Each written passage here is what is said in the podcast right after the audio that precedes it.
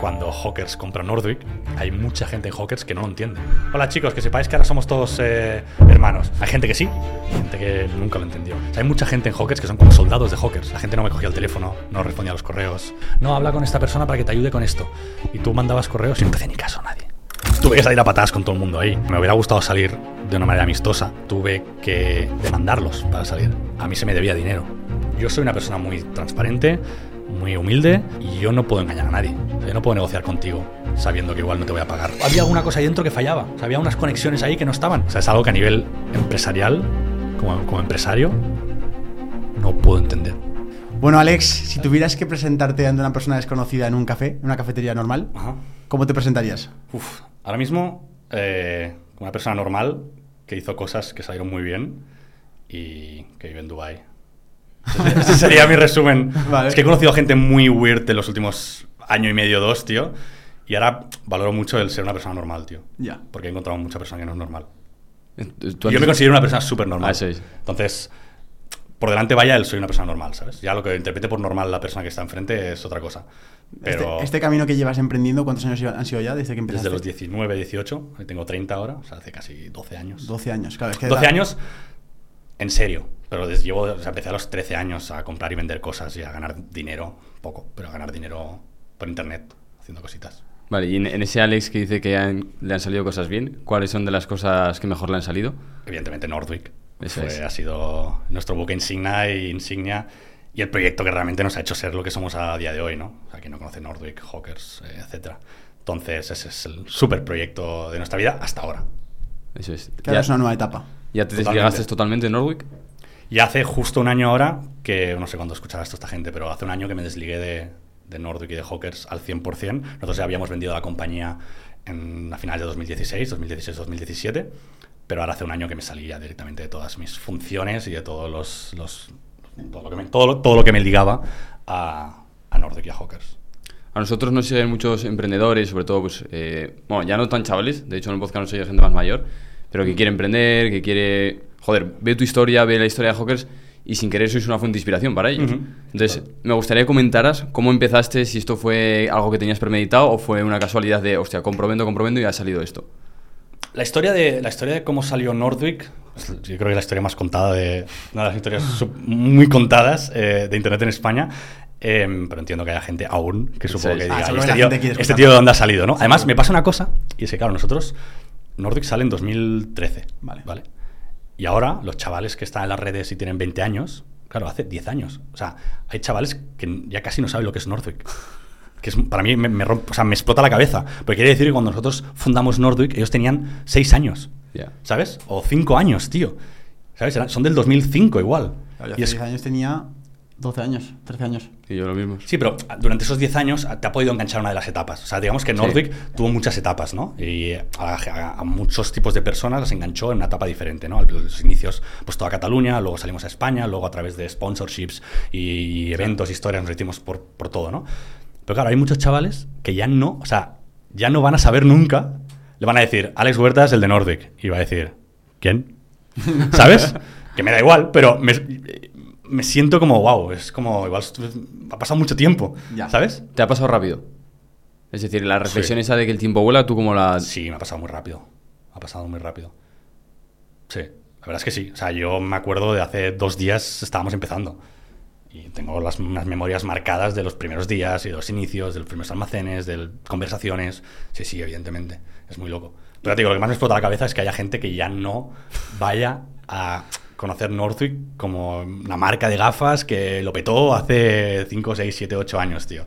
Porque nacieron en 2005 y ya no, ya no, les, no les sorprende. O sea, la pueden conocer, pero es como, bueno, sí, una marca, como, como si tú has nacido ya con, no sé, ¿sabes? Con Samsung, ¿sabes? Con, o con un lavavajillas Philips y ya no te sorprende, ¿no? Y dices, sí, bueno, la lavavajilla estaba ahí cuando yo nací en casa de mis padres ya, ya había, ¿no? Pues hay chavales que ya es como, bueno, una marca que está ahí en el aire, que se vende, que lo compra gente, pero no, no, no le dan más relevancia dentro del boom que fue y de lo raro que fue que Nordic naciera, ¿no?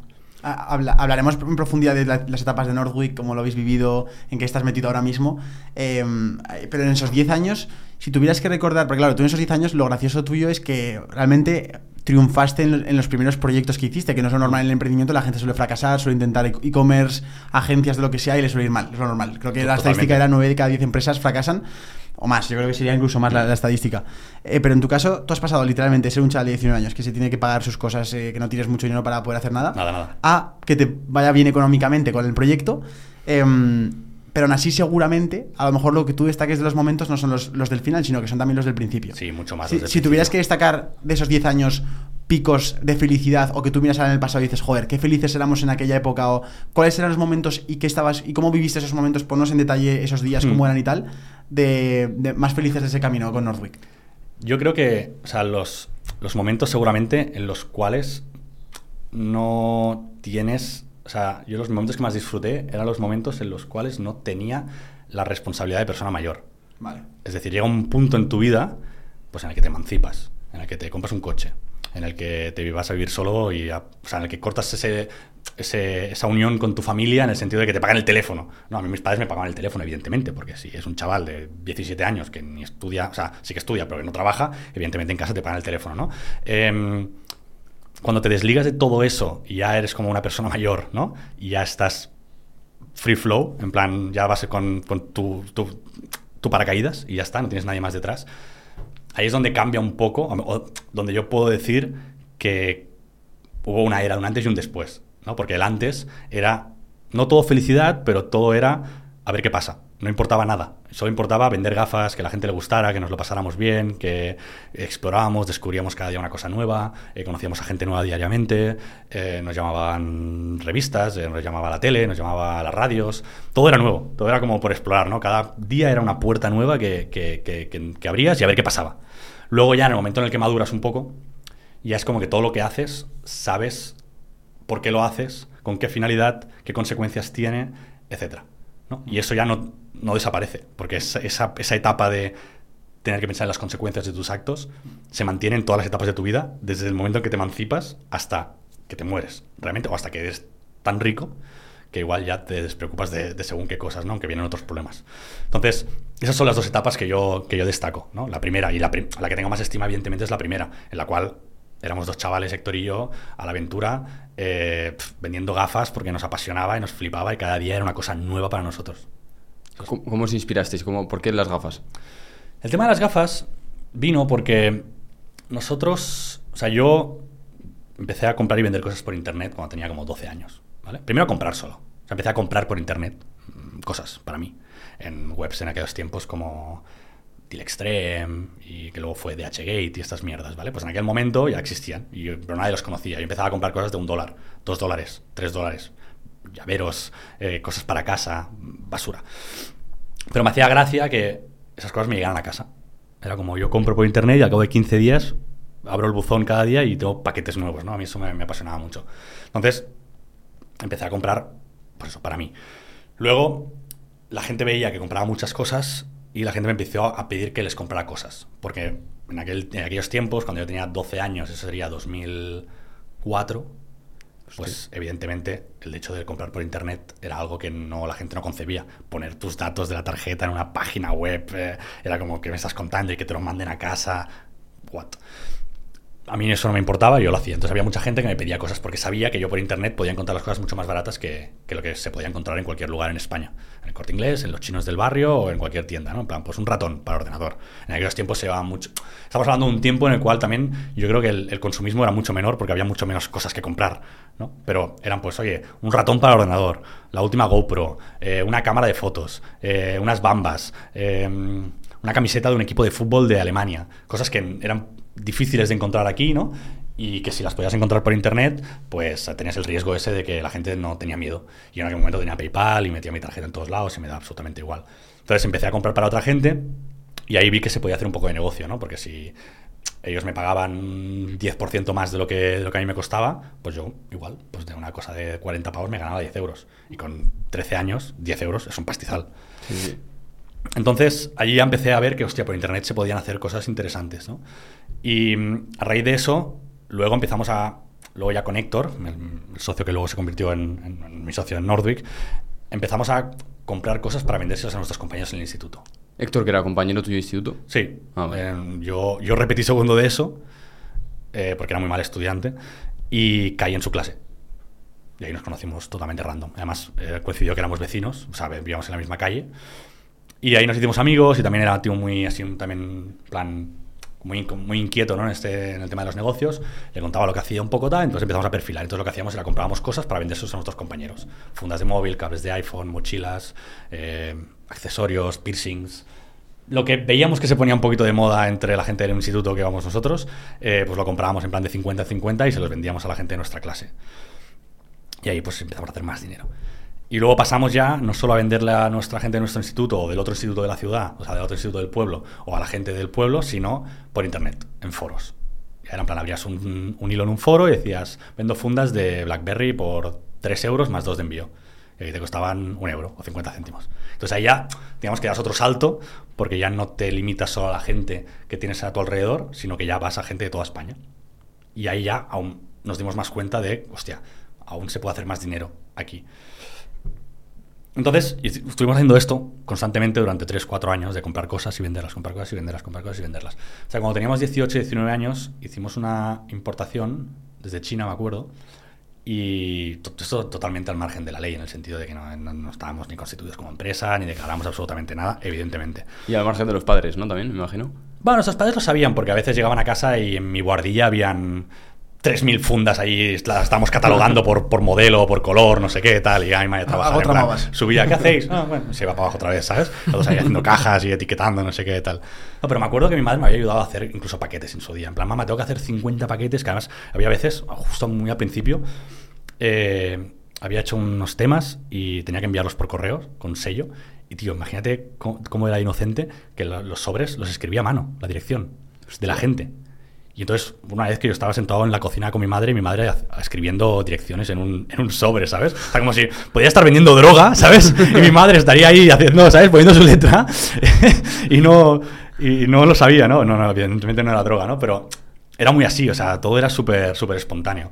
Entonces, el tema es que cuando tuvimos, 10 teníamos 18, joder, habíamos cumplido 18 años ya, y tuvimos un problema con una importación, que nos la retuvieron aduanas, y como no pudimos, digamos que digamos, demostrar nada, eh, nos la trincharon, nos la destruyeron, y ahí perdimos mucha pasta, porque en esa importación nosotros habíamos, eh, co- habíamos colectado el dinero de los, de los clientes antes, ¿vale? Vale. Entonces ahí tuvimos un problema gordo, porque nosotros habíamos pagado a fábrica, al chino, habíamos cobrado el dinero, o sea, habíamos cobrado el dinero de la gente. Ese dinero lo habíamos usado para, para comprar un producto. Ese producto había llegado aquí y lo habían destruido. Y la gente no tenía ni dinero ni producto. Entonces tuvimos que poner dinero en nuestro bolsillo para devolver el dinero a todo el mundo. Porque claro, en ese momento no se te ocurre volver a pedir, porque dices, coño, tengo una carta de, de aduanas españolas diciéndome qué tal, qué cual. Y ahí es donde perdimos mucha pasta, porque tuvimos que devolver un pastizal a, a todos los clientes. Y dijim- dijimos que teníamos que parar de hacer lo que estábamos haciendo y hacer algo serio. Teníamos que montar una empresa y teníamos que hacer las cosas bien porque esto no... Si a los 18 no habíamos tenido este problema, eh, es como... Más no puedes hacer. O sea, tienes que hacer las cosas bien. Y ahí es donde nos entra el gusanillo de montar una marca. El gusanillo de montar una marca y... eh, no sabemos el qué. Teníamos compañeros de instituto que habían montado marcas de gafas, ay, de gafas, no gafas, no, de mm, camisetas, otro de sudaderas. Era todo muy mierda, no había funcionado. Y el tema de las gafas se nos dio porque era un producto que a nosotros nos gustaba. De hecho, yo, era- yo tenía un par de Oakley que me había, me habían comprado mis padres y tal, valían mucho dinero. Y mucho dinero, 80, 90 euros, pero bueno. Sí, bueno, era high ticket. ¿no? Pero high ticket es mucha pasta para más para un chaval y para que sus padres le regalen eso, pues evidentemente.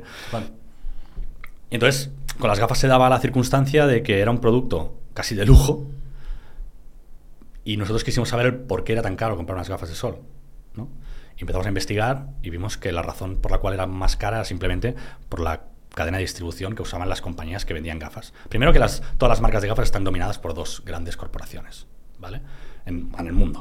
O sea, todas ¿Así? las- ¿Cómo funciona eso? ¿Puedes explicarlo un poco? Sí, por ejemplo, Luxótica es la marca óptica más grande del mundo. Vale. Y Luxótica es la, es la dueña de Oakley, Persol, Carrera, Dolce Gabbana, Ray-Ban. Eh, todas. Tienen todas las marcas, casi Eh, todas, ¿no? 60% del mercado. ¿Conocéis la cadena Sunglass Hut? No. Sí, Sunglass Hut. Son, son tiendas de gafas de sol. Sí, creo que sí, creo que están sí, en todos sí. lados. Sí. Aeropuertos, centros de ciudades. Sí, están. Sunglass Hut. Pues Sunglass Hut es una cadena de Luxótica. Todas las marcas que se venden en, esa, en ese establecimiento son de la misma empresa. Qué locura. Y en ese- es- tienes todas las marcas. pero son de la propia Me recuerda, me recuerda lo de LVMH, ¿no? Que es, que es un Es, de marcas de exacto, es lujo. lo mismo, son conglomerados. Sector de Son conglomerados. Y no solo tienen todo ese- todas estas marcas propias como Carrera, Ray-Ban, eh, Oakley, Persol, etcétera, que son marcas históricas y mm, gigantes, sino que tienen veintipico licencias de explotación. Dolce Gabbana, Ferrari, eh, Calvin Klein. O sea, tú vas a comprarte unas gafas de Calvin Klein, Calvin Klein no hace gafas. Calvin Klein hace gallumbos, ¿vale? Pero esto, Calvin Klein le cede la marca a Luxótica para que haga la línea de gafas de sol o de vista Entiendo. y las venda. Tiene proveedores, luego- tiene todo, claro. Exacto. Y luego les paga pues un royalty, unos fees, unas historias. Entiendo. Dolce Gabbana lo mismo. Dolce Gabbana no hace gafas de sol. Dolce Gabbana hace ropa, zapatos y trajes, ¿vale? Pues Luxótica viene y dice, oye, Dolce Gabbana, em, yo tengo 50.000 ópticas en el mundo, eh, tengo Claro. toda la industria controlada, Claro. eh, déjame, cédeme tu marca para que yo explote la línea de gafas. Y eso con infinidad de marcas más. Entonces, eso está controlado por, por, estas, por estas empresas. ¿vale? Hay tres empresas, digamos, que es lo que lo tienen todo. Todas las marcas que conocéis pertenecen a tres empresas. Entonces, son tan caras porque su cadena de distribución o su, no sé cómo llamarlo, eh, es puramente tradicional. O sea, ellos fabrican y luego a través de distribución física, a través de distribución por países, van penetrando en el país. Y cada vez, cada escalón que ganan hasta llegar al, pu- al- al cliente final es un incremento del precio de un 50%. Por lo tanto, un producto que te cuesta 5 euros de fabricar, se lo vendes al primer distribuidor en 10, el segundo en 20, en 40, en 80 y te llega a ti por 120. Si es que yo me acuerdo que antes lo más barato eran las típicas Raiberi que te vendían en la playa. Sí, exacto. Y fuera de eso, solo habían marcas falsas o Sí. lo que podías encontrar en el Tom Manta, que eran Sí. gafas de mierda. ¿Vale? Entonces, pero cuando empezamos a investigar, vimos que la fabricación no es cara, que tú puedes producir un producto de puta madre a un precio muy competitivo y pues puedes vender a 20 pavos si quisieras. ¿Vale? El problema es que ellos no pueden porque tienen esta cadena y no pueden, porque no pueden reducir los márgenes de toda la gente que tienen por en medio. Pero si nosotros somos capaces de diseñar, producir y vender, tenemos un margen de la hostia. Y es, eso, si vendemos a 100 pavos, pues que podemos vender a 20 y reventar el mercado. Y ese fue un poco el, bueno, nuestro business plan. Ese, ese fue el business plan que nosotros hicimos, ¿vale? Nos moló y empezamos a buscar proveedores. Empezamos a buscar proveedores. En aquel momento no existía Alibaba, AliExpress, estas mierdas. O sea, supongo que sí que existían en China, pero no habían llegado a Europa. Entonces, nosotros para encontrar proveedores, estamos hablando de 2012, ¿eh? Para encontrar proveedores, principios de 2012. Para encontrar proveedores era ir a Google y poner fabricante de gafas y a ver qué pasa. Y empiezas a pelear ahí por webs, directorios, tal, empieza a llamar, empieza a enviar correos. Enviamos muchísimos correos y estamos hablando de un momento en el cual hoy en día, si eso siempre lo explico, hoy en día te, te llega un correo de dos chavales que quieren montar una marca de algo y les escuchas, porque ya has interiorizado que hay muchos chavales que lo han petado con marcas. Y dices, bueno, voy a escucharles, no voy a ser que esos sean los próximos Nordic, Hawkers, eh, New Project, eh, lo que sea, ¿no? En 2012, Ya. lo de ser emprendedor no... Eh, pa- para poner en contexto a la gente de esa época, Instagram era ya lo que es ahora. ¿o no, no? Instagram Era acaba- Facebook. acababa, de, acababa de, de nacer, digamos. Pero no era, no era lo que No es era era, un Facebook. rollo Pinterest, ¿verdad? Sí, exacto. No usaba Instagram. nadie. Era, era Facebook lo que la gente usaba. Claro. Facebook era la herramienta. Era como el, el- No sé, tío, cómo llamarlo. O sea, el punto de todo. Claro, O sea, ahí, ahí había pasado la época 20, ¿no? Bueno, es que el tema de Twenty es que hubo algunas comunidades en España, algunas regiones en España, que se popularizó más Twenty que Facebook. Pero era paralelo. Aquí Yo Zaragoza- aquí-. Zaragoza era Pero era 20. mismo, o sea, yo me acuerdo de ir de vacaciones con mis padres y conocer a chavales en Galicia, lo típico que vas a vacaciones y tal, y estás en la piscina del hotel Sí. y te pones a jugar con cualquier chaval, ¿no? Cuando tienes 10 años o 12 tal. Y habían que usaban Twenty. Sí, sí, sí. Yo, yo recuerdo 20 aquí en Exacto. Zaragoza. Pues en Cataluña no, era Facebook a muerte. Vale. Entonces, eh, ahí era todo lo típico. Subías fotos, estados, álbumes, las vacaciones, eh, ponías to- tonterías. A mí me salen los recuerdos de Facebook de ahora y flipo porque ponía tonterías enormes. O sea, era como celebrar los goles del Barça ahí. Van gol. Exclamación, exclamación, exclamación, exclamación. O sea, era como muy heavy, ¿sabes? Pero lo ponías porque era lo que hacía la gente. Sí, claro. ¿Sabes? Era como un, un- interactuar constantemente. ¿no? Joder, otra época, literal. Sí, sí, era, era otra época. Como los zumbidos del Messenger, ¿os Sí, acordáis? exacto, exacto. O sea, tal cual. Entonces, sí, Instagram ya existía, pero yo, mi cuenta de Instagram es de, es de 2012. La mía, la mía personal. Pero no, me registré lo típico que ahora sale una red nueva y te registras, pero no quiere decir que le vayas a dar continuidad. Entonces era, era, era Facebook. Imaginaros. Entonces, eh, ahí empezamos a buscar proveedor, encontramos proveedor, le dijimos lo que queríamos hacer, nos hizo caso uno de cada 25 y al final decidimos trabajar con un agente que nos permitió hacer más o menos pocas gafas eh, con nuestro logo y con nuestras historias. Claro, porque presupuesto, ¿con cuánto contabais? Claro, no teníamos un presupuesto, Ah, vale. no teníamos, es lo mínimo. Pero es que tuvimos que comprar 2.400 gafas para empezar. Porque era lo mínimo que encontramos para que alguien nos fabricara unas gafas con nuestro puto nombre. O sea, fue muy ¿Y difícil. dónde sacasteis la pasta? Esto es otra buena pregunta. Todo el dinero, o sea, piensa que nosotros habíamos ganado bastante dinero en los últimos años. O sea, desde los 13 años. haciendo- Vendiendo fundas, todo esto, vendiendo ¿no? fundas, haciendo trapichuelas y no gastando porque vivías en casa de tus padres, eh, no tenías edad para salir de fiesta. O sea, realmente. Entonces, teníamos algo de dinero ahorrado, no mucho, teníamos 2.000, 3.000 pavos, ¿vale? Sí. Entonces, claro, lo metimos todo ahí. Para hacer Sí. la página web, la tuvimos que pagar ahí. Para Claro, hacer- porque no había Shopify y nada de esto. Tuvimos que, tal tuvimos que- Joder, tuvimos que- que- tuvimos tal que cual. pagar a un estudio de Logroño para que nos hiciera la página web. Nos clavaron un dineral. Em, Y que era un WordPress con WooCommerce. era en Drupal. No sé ni que es. Pues imagínate.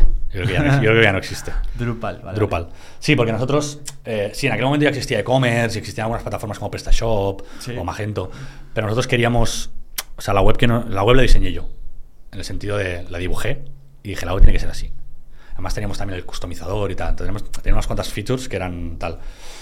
Entonces enviamos a varios correos a varias agencias o varias, no sé cómo llamarlo, oficinas de despachos de, de- de diseño web y tal, con lo que queríamos y la mayoría no eran capaces de hacer lo que queríamos. Os imaginaos qué tiempos en el cual les pedías algo y te decían, no somos, no, no, no sabemos hacer lo que nos pides. Joder, No, fue hace- no se hace tanto esto, eh. Estos son 10 años. Hace 10 años, 12 años. hace 12 años, sí, más Joder, menos. qué locura que haya cambiado tan rápido todo. Heavy. Y una gente de Logroño nos dijo, sí, pero vale esto. Entonces dijimos, vale. Y no lo hicieron. Realmente lo hicieron como, como tal. Luego, lamentablemente, esa web duró seis meses, porque luego ya todo fue tan rápido y crecimos tanto que tuvimos que cambiarlo todo y enseguida nos movimos, ¿no? Pero claro, en aquel tiempo eso, no Shopify tal, esas cosas no, no, no, no se nos ocurrían. Y, mm, y empezamos con eso, con la web, comprando las gafas, pusiendo la pasta. Yo tuve que terminar pi- pidiendo dinero a mi padre para terminar de pagar las gafas.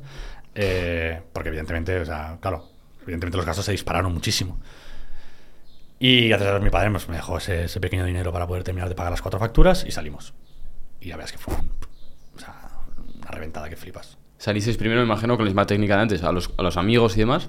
Sí, lo bueno es que una cosa muy guay que fue es que nosotros empezamos, mira, yo me acuerdo que en agosto de 2012 yo registré el dominio, ¿vale?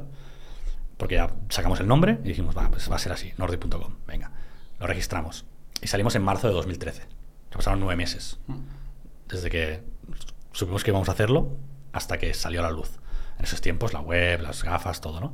Y en, esos, en todo ese tiempo, pues le hablábamos del proyecto a todo el mundo. Amigos, conocidos, familiares, eh, todo. Y eso hizo que cuando llegaron las gafas aquí y aún no teníamos la página web, nosotros vendimos mil gafas. Sin tener web. Vale. También ayudó el Facebook de aquel momento. Porque yo iba posteando en plan, me llegaba una muestra de color y yo subía una foto. Ah, Nordic, no sé qué, tal, pronto. Me llegaba una muestra de gafa, ponía la foto y me habían 15 personas que ponían, ¿cuándo llegan? Yo quiero. Guárdame unas. Yo quiero unas negras, yo quiero unas blancas. O sea, realmente había mucho, ¿sabes? Mucho hype de, de eso. Y cuando llegaron y pusimos en Facebook y han llegado, vendimos mil piezas, tío, en veintipocos días. Bastante locura, ¿eh? Para Muy heavy. Hostia. Sin web ni nada. O sea, solo de gente que estaba esperando que, que llegaran. O sea, para, para entenderte, tío, 19 años, tenías dos millones ahorrados, te los gastas en una tienda que no sabes si va a funcionar y arrancas y ya empieza a ser un exitazo. Sí, Es- ¿Ese año cuánto facturasteis? 200.000 pavos. ¿Y cómo lo, cómo lo vivisteis entre tú y Héctor? ¿Os lo creíais? O sea, ¿os estáis alucinando o, Sí. o veíais mucho potencial? ¿Pensáis que era parte ¿Sabes qué pasa? Que cuando, tío, algo funciona tan bien en el minuto menos uno, ya no te sorprende nada, ¿sabes? Porque Vale. todo lo que te sorprenda va a ser para mal. Vale. Porque si luego no vendes, es ¿para qué me voy a alegrar? O sea, yo soy una persona que soy bastante reservado en la victoria, porque Vale. pienso, has ganado ahora, pero mañana pierdes. Ya. Entonces, no soy, o sea, quizás debería celebrar mucho más las cosas, ¿no? Pero no soy una persona que celebre en exceso los logros, porque sé que esto es tan largo, que hoy estás aquí, mañana estás aquí, hoy ganas y mañana lo pierdes todo. Entonces, simplemente de puta madre, brutal, no sé qué, tal, pues a seguir vendiendo. Y más, y más, y más. Y facturamos 200.000 pavos porque evidentemente nos quedamos sin gafas un montón de veces durante todo ese año. Hostia. Y para hacer reorders tardamos dos meses en reponer y era como un Cristo. ¿Y la, la forma de vender? ¿Hacías Facebook Ads? Claro, Vale. nosotros eh, empezamos a vender, digamos, físico cuando llegaron las gafas a toda esta gente que las esperaba. Luego, sal- salió la página web. Empezamos a vender un poco a nivel online, la verdad es que empezamos a, vender online. Pero a, los, a, a cabo de dos semanas salió el tema de Facebook Ads. Hostia. O sea, se abrió la plataforma Es de que es el Facebook timing, Ads. tío, Claro, otra vez, eh. Fue brutal. Y ahí, pues yo digo, fuimos una de las primeras empresas en empezar a facturar ahí. a- Bueno, a facturar, a meter dinero. Y era mágico, porque era dinero gratis eso. Entonces, claro, ¿qué pasa? Que las gafas te acababan enseguida. Entonces, una publicidad y vendías, no sé, 200 gafas en un día. Pon- Ponnos un ejemplo de costes de publi y cuánto retornabas. Es decir, Un euro por, por, por venta. un euro por venta. serio? O menos, sí. Esto es Ya, como una ya. máquina de dinero, eso. Claro. El problema es que la limitación la tenías en el número de piezas que tenías en el almacén. si tenías 1000, pues solo podías facturar 20.000 euros. Claro. Y, No y una, facturar y más. una pregunta para compararlo con ahora. Ahora mismo, por ejemplo, el mercado de las gafas, ¿cuánto te puede costar el coste por venta de un anuncio bien planteado? Eh, nosotros en Nordwick teníamos costes de entre 8 y 12. Flipas, un por 12 se multiplica el precio. Claro, es que es una locura. En Nordwick, ¿eh? Una marca que, Que ya tiene que nombre. lleva 10 años ahí Que- que a todo esto, el nombre y la marca, tío, de Northwick, siempre lo he pensado. ¿De dónde viene Northwick? Es- fue un brainstorming. Nosotros queríamos una marca que sonara americana, ¿Vale? que no sonara español, que sonara guay. Y lo que hicimos fue en una pizarra, eh, pusimos monosílabos en inglés. Hicimos varias columnas y empezamos a juntar monosílabos que, que, sonaran más o menos bien. Hicimos una lista y luego se la pasamos a nuestros amigos para que votaran cuál es la que más les gustaba. ¿Cuánto crees que influye el nombre en estas cosas? Porque es lo típico en lo que la gente se... Hostia, estoy... Pero ya estoy con el logo. Y es para decir, coño, que el logo... Influye muy poco. Muy poco, porque mm, Nordwick, si no, ahora lo asocias a nuestra marca, pero si no, no te diría nada. O sea, si te, si te inventas un nombre, Ya. o sea, el nombre, ¿sabes? O sea, el- es complicado de explicar, ¿eh? Porque es como metafísico, ¿sabes? Pero es como cuando la empresa arranca es cuando ese nombre coge un significado. Eh. Si no, no tiene significado. O sea, mesa. ¿Qué significa mesa? Ya, total. M-S-A. Estaba pensando algo ridículo, estaba pensando en una marca de gafas que se llame Felipe, pero es que le puedes dar un branding de puta Claro, madre y se- la y gente, son- y "Hostia, son Felipe, qué unas guapo putas está". Felipe. Sí, sí, total. Sí, sí, total. No, pero es verdad. es. Sí, sí, sí. Es, sí. es así. Como Todo Pe- tiene rollos. Pedro del Hierro. Pedro del Hierro, sí, Tal sí. cual. O Carolina Herrera. Ya. O sea, los nombres grandes, ¿sabes? En plan, Valenciaga. Y, y- y- y Cristóbal Valenciaga. O sea, Sí, sí, verdad, sí, sí, no tiene... Y, y. Alex, ahora, con, por ejemplo, aquí tenemos Twin Yards. Twin Yards. ¿En qué te inspiras con este nombre? lo mismo. Hizo exactamente Mis- lo mismo. misma fórmula, ¿no? Voy a mezclar palabras. Tal cual. Muy bien. Luego hablamos de esto, porque este proyecto estás Sí. empezando a vender en Emiratos y es una Sí. cosa un poco, un poco distinta, parecida pero distinta.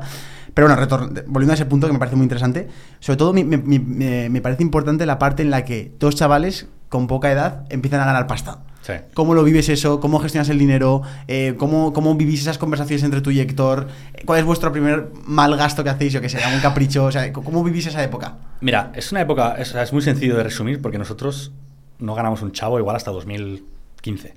Vale. O sea, nosotros estuvimos dos años prácticamente trabajando puramente gratu- gratuitamente. Y vendiendo mucho. Muchísimo. Y el segundo, año, el segundo año facturamos dos millones.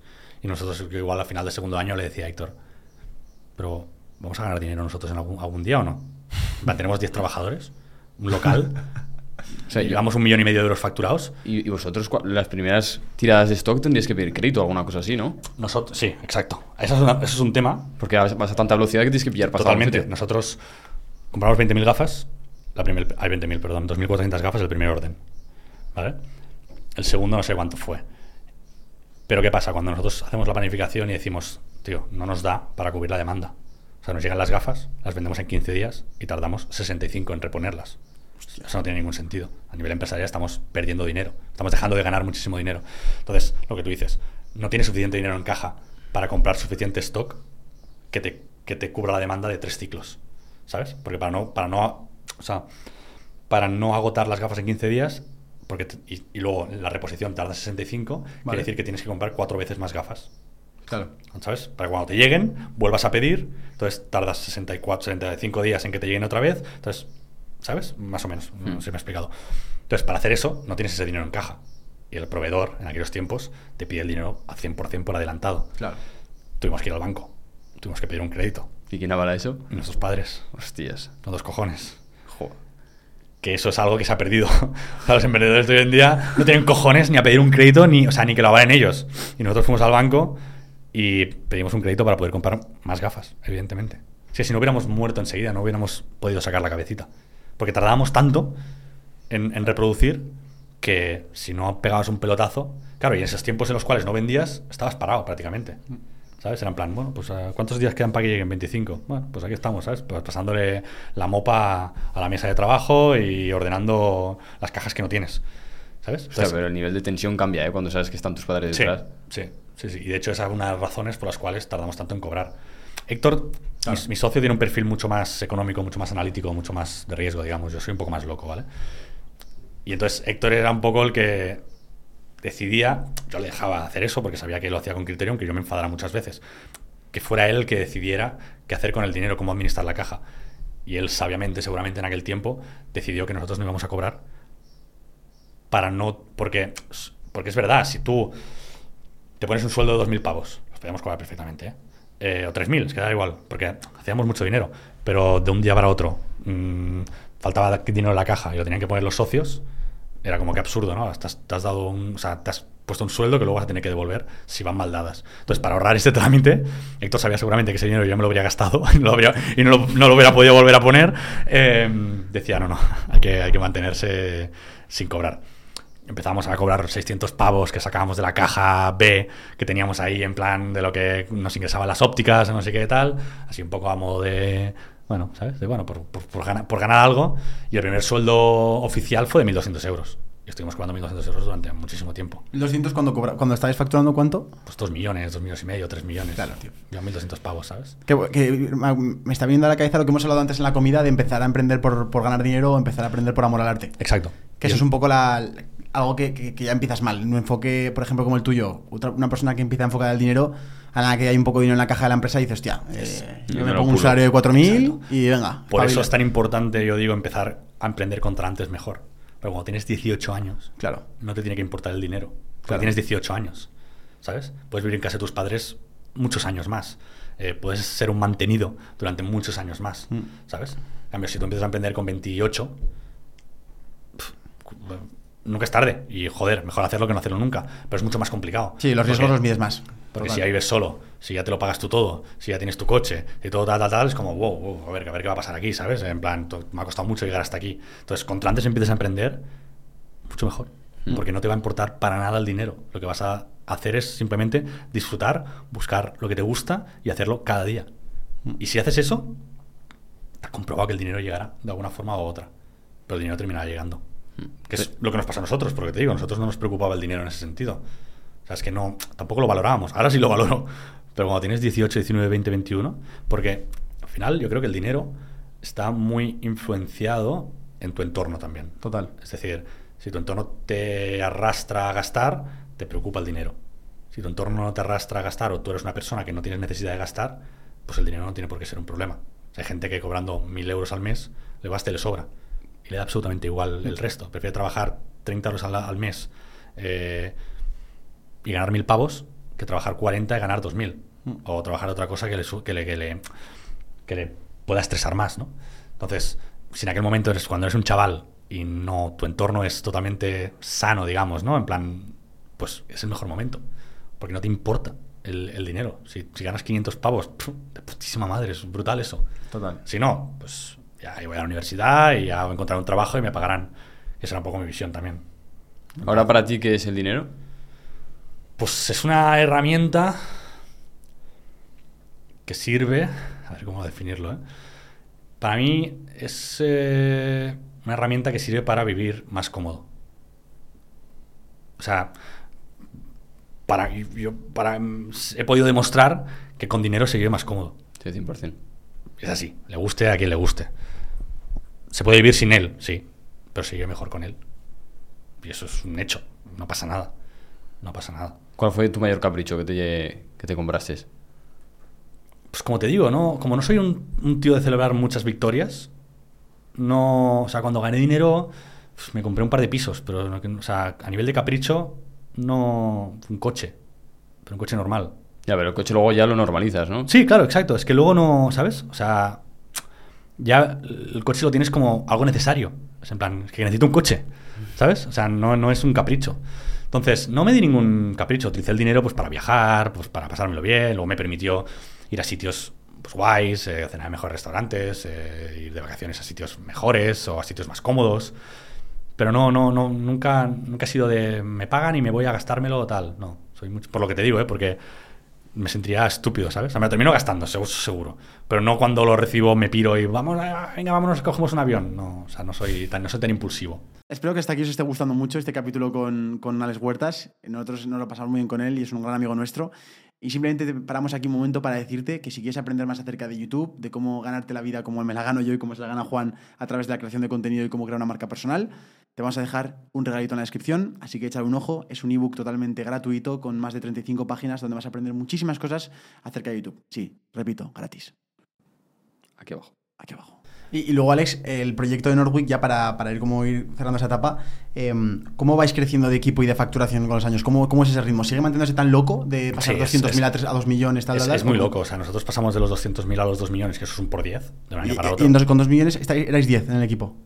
No, digo que hicimos un por 10. No, no, pero Ah. eh, de empleados erais, erais No, no, cuántos, no, 10? no, bueno, entre almacén y oficina éramos más seguro. De, of- de oficina yo creo que eríamos unos 5 o 6 personas, Vale. más, más Héctor y yo. Vale. Luego en almacén siempre, siempre habíamos tenido 3, 4 o 5 amigos que Vale. trabajando, pero que nos echaban un cable con todo el fulfillment y tal. Pero me acuerdo que el 1 de enero de 2014, o sea, es decir, primer año natural, ya fichamos a la primera persona profesional, una, una encargada de marketing, eh, que estuvo trabajando con nosotros en Nordic hasta hace un bien poco realmente. Eh, y la fichamos porque vimos que el canal online era nuestra mayor palanca. Y entonces tuvimos una persona que nos recomendó rodearnos de un equipo de profesionales eh, y la primera profesional que fichamos fue a Steph, que fue nuestra directora de marketing por muchísimos años. Fue una persona que en aquellos tiempos tenía 25, 26 años, nosotros teníamos 19. Vosotros estabais en la carrera, ¿no? A la vez que estabais. Sí. Hostia, bastante loco, De ¿eh? hecho, nosotros empezamos Nordic antes de empezar la carrera. O sea, Nordic sale a la luz en 2013, en 2013, en 2013 en, ma- en marzo, y yo empiezo la carrera en septiembre. ¿No os planteáis dejarla? No, la verdad es que no, porque mm, la suerte es que yo fui de tardes a la carrera. Yo iba de 4 a 8. El primer año tuve muchísimas asignaturas convalidadas porque yo venía de un grado superior. Y tuve muchísimas asignaturas convalidadas, entonces había días que no iba, había días que iba dos horas, luego entre seminarios y tal, que se parten clases, hay muchos días que tampoco vas. Entonces realmente igual yo a la universidad iba ocho horas a la semana. Y tenía la universidad cerca de casa y cerca del almacén. Entonces nosotros íbamos a trabajar a Nordic por la mañana y a las iba a comer y a las 4 me iba a la, a la universidad los días que tenía que ir. Y como éramos dos socios, pues siempre nos balanceábamos un poco. Y como la carrera no se me hacía bola, me gustaba lo que hacía, me lo pasaba muy bien yendo ahí, hice muy buenos amigos, eh, nunca me planteé dejarlo. O sea, si me hubiera costado un poco, es una persona vaguísima, o sea, es la persona más vaga del mundo. O sea, si algo me cuesta, pf, enseguida, enseguida lo dejo. Y la universidad nunca me costó, tío. Y por eso la terminé. Y ya luego también tenía ganas de irme, quería, quería irme de Erasmus. O sea, una de las razones por ir de.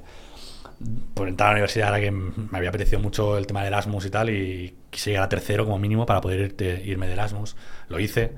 Y ya luego era en plan, pues para lo que queda. Ya también el cuarto año también es muy light, porque el trabajo, el no sé qué, tal, menos clases.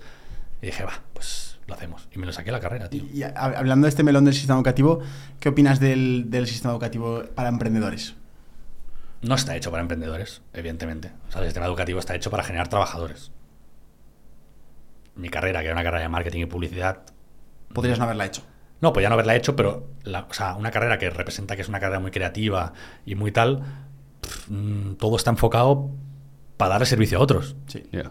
¿Sabes? En plan... No te enseñan a hacer una contabilidad de tu empresa, pero en plan. Bueno, precisamente contabilidad sí que te enseñan, porque haces, haces contabilidad 1 y contabilidad 2, haces estadística 1. Entonces, ¿dónde, ¿dónde ves tú la parte de que te enseñan para otros, de empleado? Bueno, porque todas las asignaturas que yo tenía eh, eran de cosas para poder acceder a un trabajo.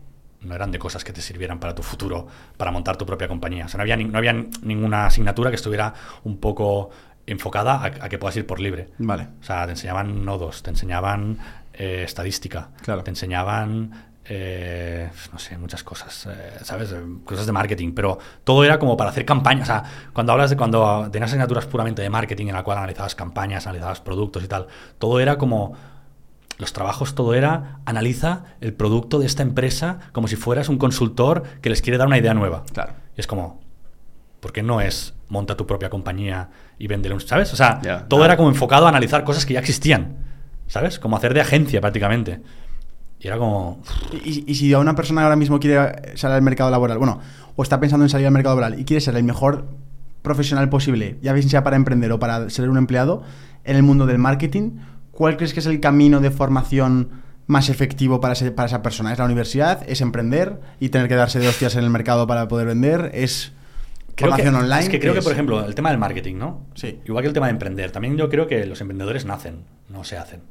O sea, tú puedes ir a una carrera en la cual te enseñan a emprender, mm, no te garantiza que... Ya, que ciertos valores, sí. Que, o sea, hay cosas intrínsecas de cuando tú eres pequeño, de las cosas que te realmente te gustaban cuando eras un chaval, etcétera, que hacen que llegues a, ¿sabes? A una edad querer emprender, ¿no? Entonces, si tú tienes, quieres hacer una agencia de marketing y quieres vender servicios de, de publicidad, bla, bla, bla, bla, no tienes, o sea, una carrera, o sea, si tú llevas desde los 12 años mamando cosas de marketing y leyendo sobre gente y viendo vídeos en YouTube y viendo tal y haciendo historias, puede ser buenísimo.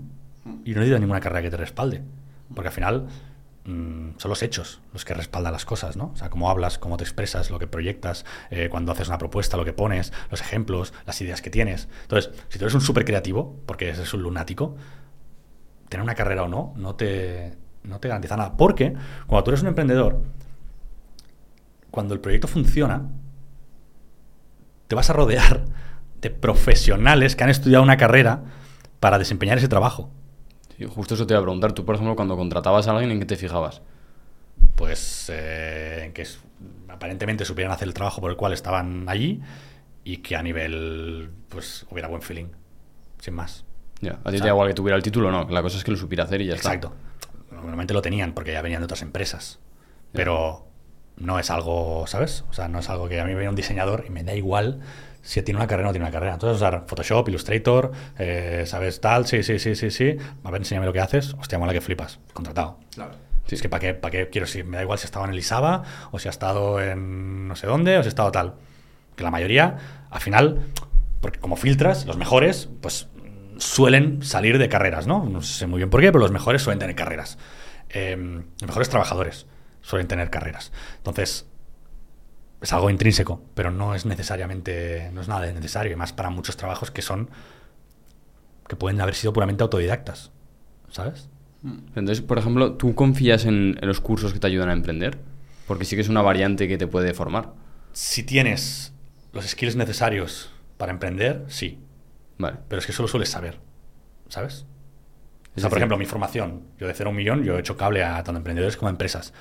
Evidentemente, el que se apoya en mí es porque sabe que va a hacer eso. Pero porque si no se ve enseguida. O sea, con una pequeña conversación con una persona, yo ya veo si esa persona tiene madera o no tiene madera. O sea, si me quiere contar su proyecto al, al minuto, ya sé si vamos bien o vamos mal. Para él. En plan, ¿sabes? Si tiene algo o no tiene, o no tiene algo. Eso se ve muy fácilmente. Ve muy fácilmente. Hay, hay- aptitudes que, creo un- que yo creo que necesita un emprendedor que no se ven en, la- en el sistema educativo.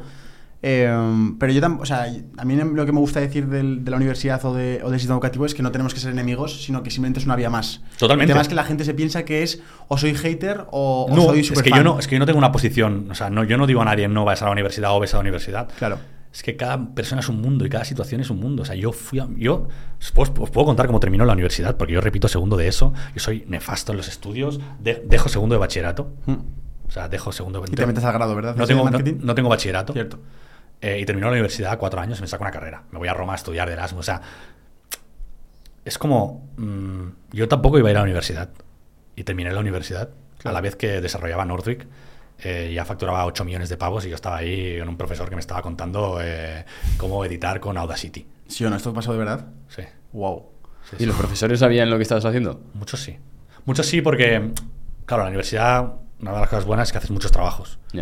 Y la mayoría de trabajos necesitas un caso real que analizar. Entonces, Nordic siempre era mi caso de estudio en todos los trabajos que hice en la universidad. O sea, cuando era en plan, elegid una empresa, pues mi grupo o yo siempre era Nordic. claro. Porque estaba guay y a mis colegas les, les, les molaba, entonces los profesores se enteraban enseguida de que yo tenía un, un proyecto, ¿no? Pero es eso. o sea, ¿Alguna conversación que hayas tenido con algún profesor en ese punto, por ejemplo, que me cuentas? Yo tuve un profesor eh, con el que hoy en día me llevo bien y ahora hace tiempo que no lo veo, pero de vez en cuando quedo con él. Él es un emprendedor muy, muy grande, no sé qué hacía dando clase, la verdad, por hobby, pero es que no, no sé. Eh, y era primero de, primero, de, primero de carrera y él daba una asignatura que se llamaba Métricas de Marketing. Vale. Creo que era esa asignatura, puede ser, métricas de marketing, donde te enseñaba pues, a calcular CPAs, los principales KPIs, ¿no? Eh, CTRs y te, te daba una- esa, esa carrera era bastante interesante, porque nadie te, nadie te, o sea, nadie te enseña a calcular un, car- un abandonado, nadie te enseña a calcular la tasa de conversión, nadie te enseña a calcular un CPA. Y una asignatura así, pese a que Es absurdo que pagues, no sé cuánto pagas por, por un crédito de universidad, pero un pastizal. Ya. Y es absurdo que tengas que pagar, no sé, igual 1.200 pavos por una clase de un trimestre en el cual te enseñan lo que es un CPA, ¿vale? Pero bueno, da igual. Em, y este profe, claro, estaba muy metido en el mundo online, Venture Capital en Barcelona, startups, etcétera, en, aquel- en aquellos tiempos ya en 2013. o sea, este tío es un visionario en ese sentido, es un tío muy reconocido en, en- en Barcelona. Y mm, yo le conté que estaba haciendo eso. y Un día fui a su despacho y le enseñé cuatro métricas de Google, las visitas que teníamos, tal, tal, tal. Y este fue la primera persona que me dijo: Deja la universidad y céntrate en esto.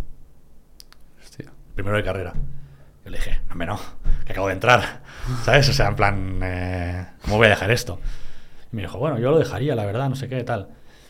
Pero como siempre lo pude compaginar, o sea, nunca vi que iba sobrepasado, nunca vi que tal, pues yo ahí estaba, tío. ahí Yo creo, que es, yo creo que es el argumento definitivo a que es una elección de cada uno, Es es, que es- compaginable y que la gente no debería usarlo como excusa, como, ay, no, no, es que el proyecto no está funcionando porque aún estoy en la universidad. Entonces voy a dejarlo para poder centrarme a, a full time a esto, Exacto. para hacer que... Y que- tampoco, y si no- tampoco creo en muchas, muchas ocasiones que la universidad sea un impedimento para emprender. Claro. Ahora me jodas, tío. O sea, Tienes que ser capaz de, de compaginarlo y que tenga tío, resultados. Si Tienes, no, tienes no va ve- el tienes proyecto. 20 años, tío. Claro. Me dices que no puedes empezar un proyecto estando en la universidad estudiando cualquier carrera. Sí, cabrón, despiértate antes, ¿sabes? En plan, Exacto, tío. claro, vete a dormir duerme más menos. tarde, eh, yo qué sé, ¿sabes? Menos. Eh, haz algo. Pero no, la carrera no es un impedimento. A veces me escriben chavales, no sé qué hacer con la carrera, tal. Digo, tío, me jodas, tío. Es una puta carrera universitaria. Sí. No estás sacándote un, un doctorado en, en- en Cambridge, tío. O sea, mm, haz algo, ¿sabes? O sea, son excusas. Porque si yo podía, Sí, tal, yo igual. ¿quién no, quién no, quién no de esto? Entonces, luego ya las circunstancias de cada uno, las ambiciones de cada uno y gente que dice, mira, yo lo dejo por mis cojones y esto lo llevo a los mil millones. Ole tú. Hazlo, ¿sabes? Pero, pero ya cada uno, es que por eso no estoy ni a favor ni en contra del tema, del tema educativo. No, y que luego tampoco sabes dónde hay una oportunidad. Tú, por ejemplo, pudiste conocer a Héctor en la universidad, lo conociste antes, pero lo puedes conocer ahí. Exacto, tal y cual. montas algo. Tal cual. Es que no... Y también yo creo que al final todo, todo, el, todo el conocimiento es bueno. Entonces nunca sabes dónde vas a ir la chispa. Entonces, si tú quieres emprender pero no sabes muy bien qué hacer, pues sigue la universidad, tío. Mm. Aprovechalo. Aprovechalo. Pero yo me quedo con eso, con que la actitud es lo importante y tus ganas de querer hacerlo es lo importante, no tanto realmente el, ay, qué pena que estoy en la universidad y no me permite emprender, sino que puedes de sobra sacar tiempo de donde sea. Tal cual. Contabas antes lo de, lo de que estabas en un punto, por ejemplo, que facturas 8 millones mientras estabas en clase. Em, ¿Cómo viviste esas, esas etapas de, de crecimiento del proyecto de Northwick mientras tú estabas siendo un estudiante? ¿Y, y en qué punto estaba el proyecto cuando terminaste de ser un estudiante y te pudiste dedicar full time? Pues eh, la verdad es que fue guay porque también, ya te digo, en la universidad al final terminaba yendo ahí porque me lo pasaba muy bien con mis colegas, ¿vale? Porque la mayoría de colegas que hice en el grado superior terminamos en la misma carrera. Entonces ya llevamos, era- entramos en la carrera ya con un grupo de amigos hecho. Y eso era muy guay, ¿no? Porque al final todo el mundo era Más nuevo. fácil, claro. Y yo estaba con mi crew ahí de cuatro colegas eh, o cinco colegas, brutal, que nos llevamos súper bien y éramos todos iguales y era muy divertido. Entonces, el hecho de poder compartir con ellos también todo el crecimiento y todo lo que pasaba y todas las cosas buenas que pasaban, a mí me molaba mucho. Además, a ellos les molaba mucho el proyecto y eran los primeros embajadores de la marca realmente. Entonces, era guay, era guay. No recuerdo exactamente. También es verdad que ah, después de, de venir de volver de Erasmus en tercero de carrera, mi asistencia a la universidad bajó mucho Ya. A nivel de ir a clase. Porque entonces ya sí que realmente. eh, primero que me había tirado unos meses fuera haciendo más bien poco. Y eso a mí me no me gustó mucho y a Héctor tampoco. ¿Vale? Entonces ahí dije, hostia, va- vamos a, vamos a darle caña, ¿sabes? Vamos un poco a recuperar el tiempo perdido, ¿no? Entonces me enfoqué mucho más eh, en Nordic y entonces dejé de ir a clase bastante. Pero eso no influyó en que yo cuando llegaba época de exámenes estudiaba un par de semanas y me los tiraba todos adelante. O sea, no, no, era, no tenía ningún problema.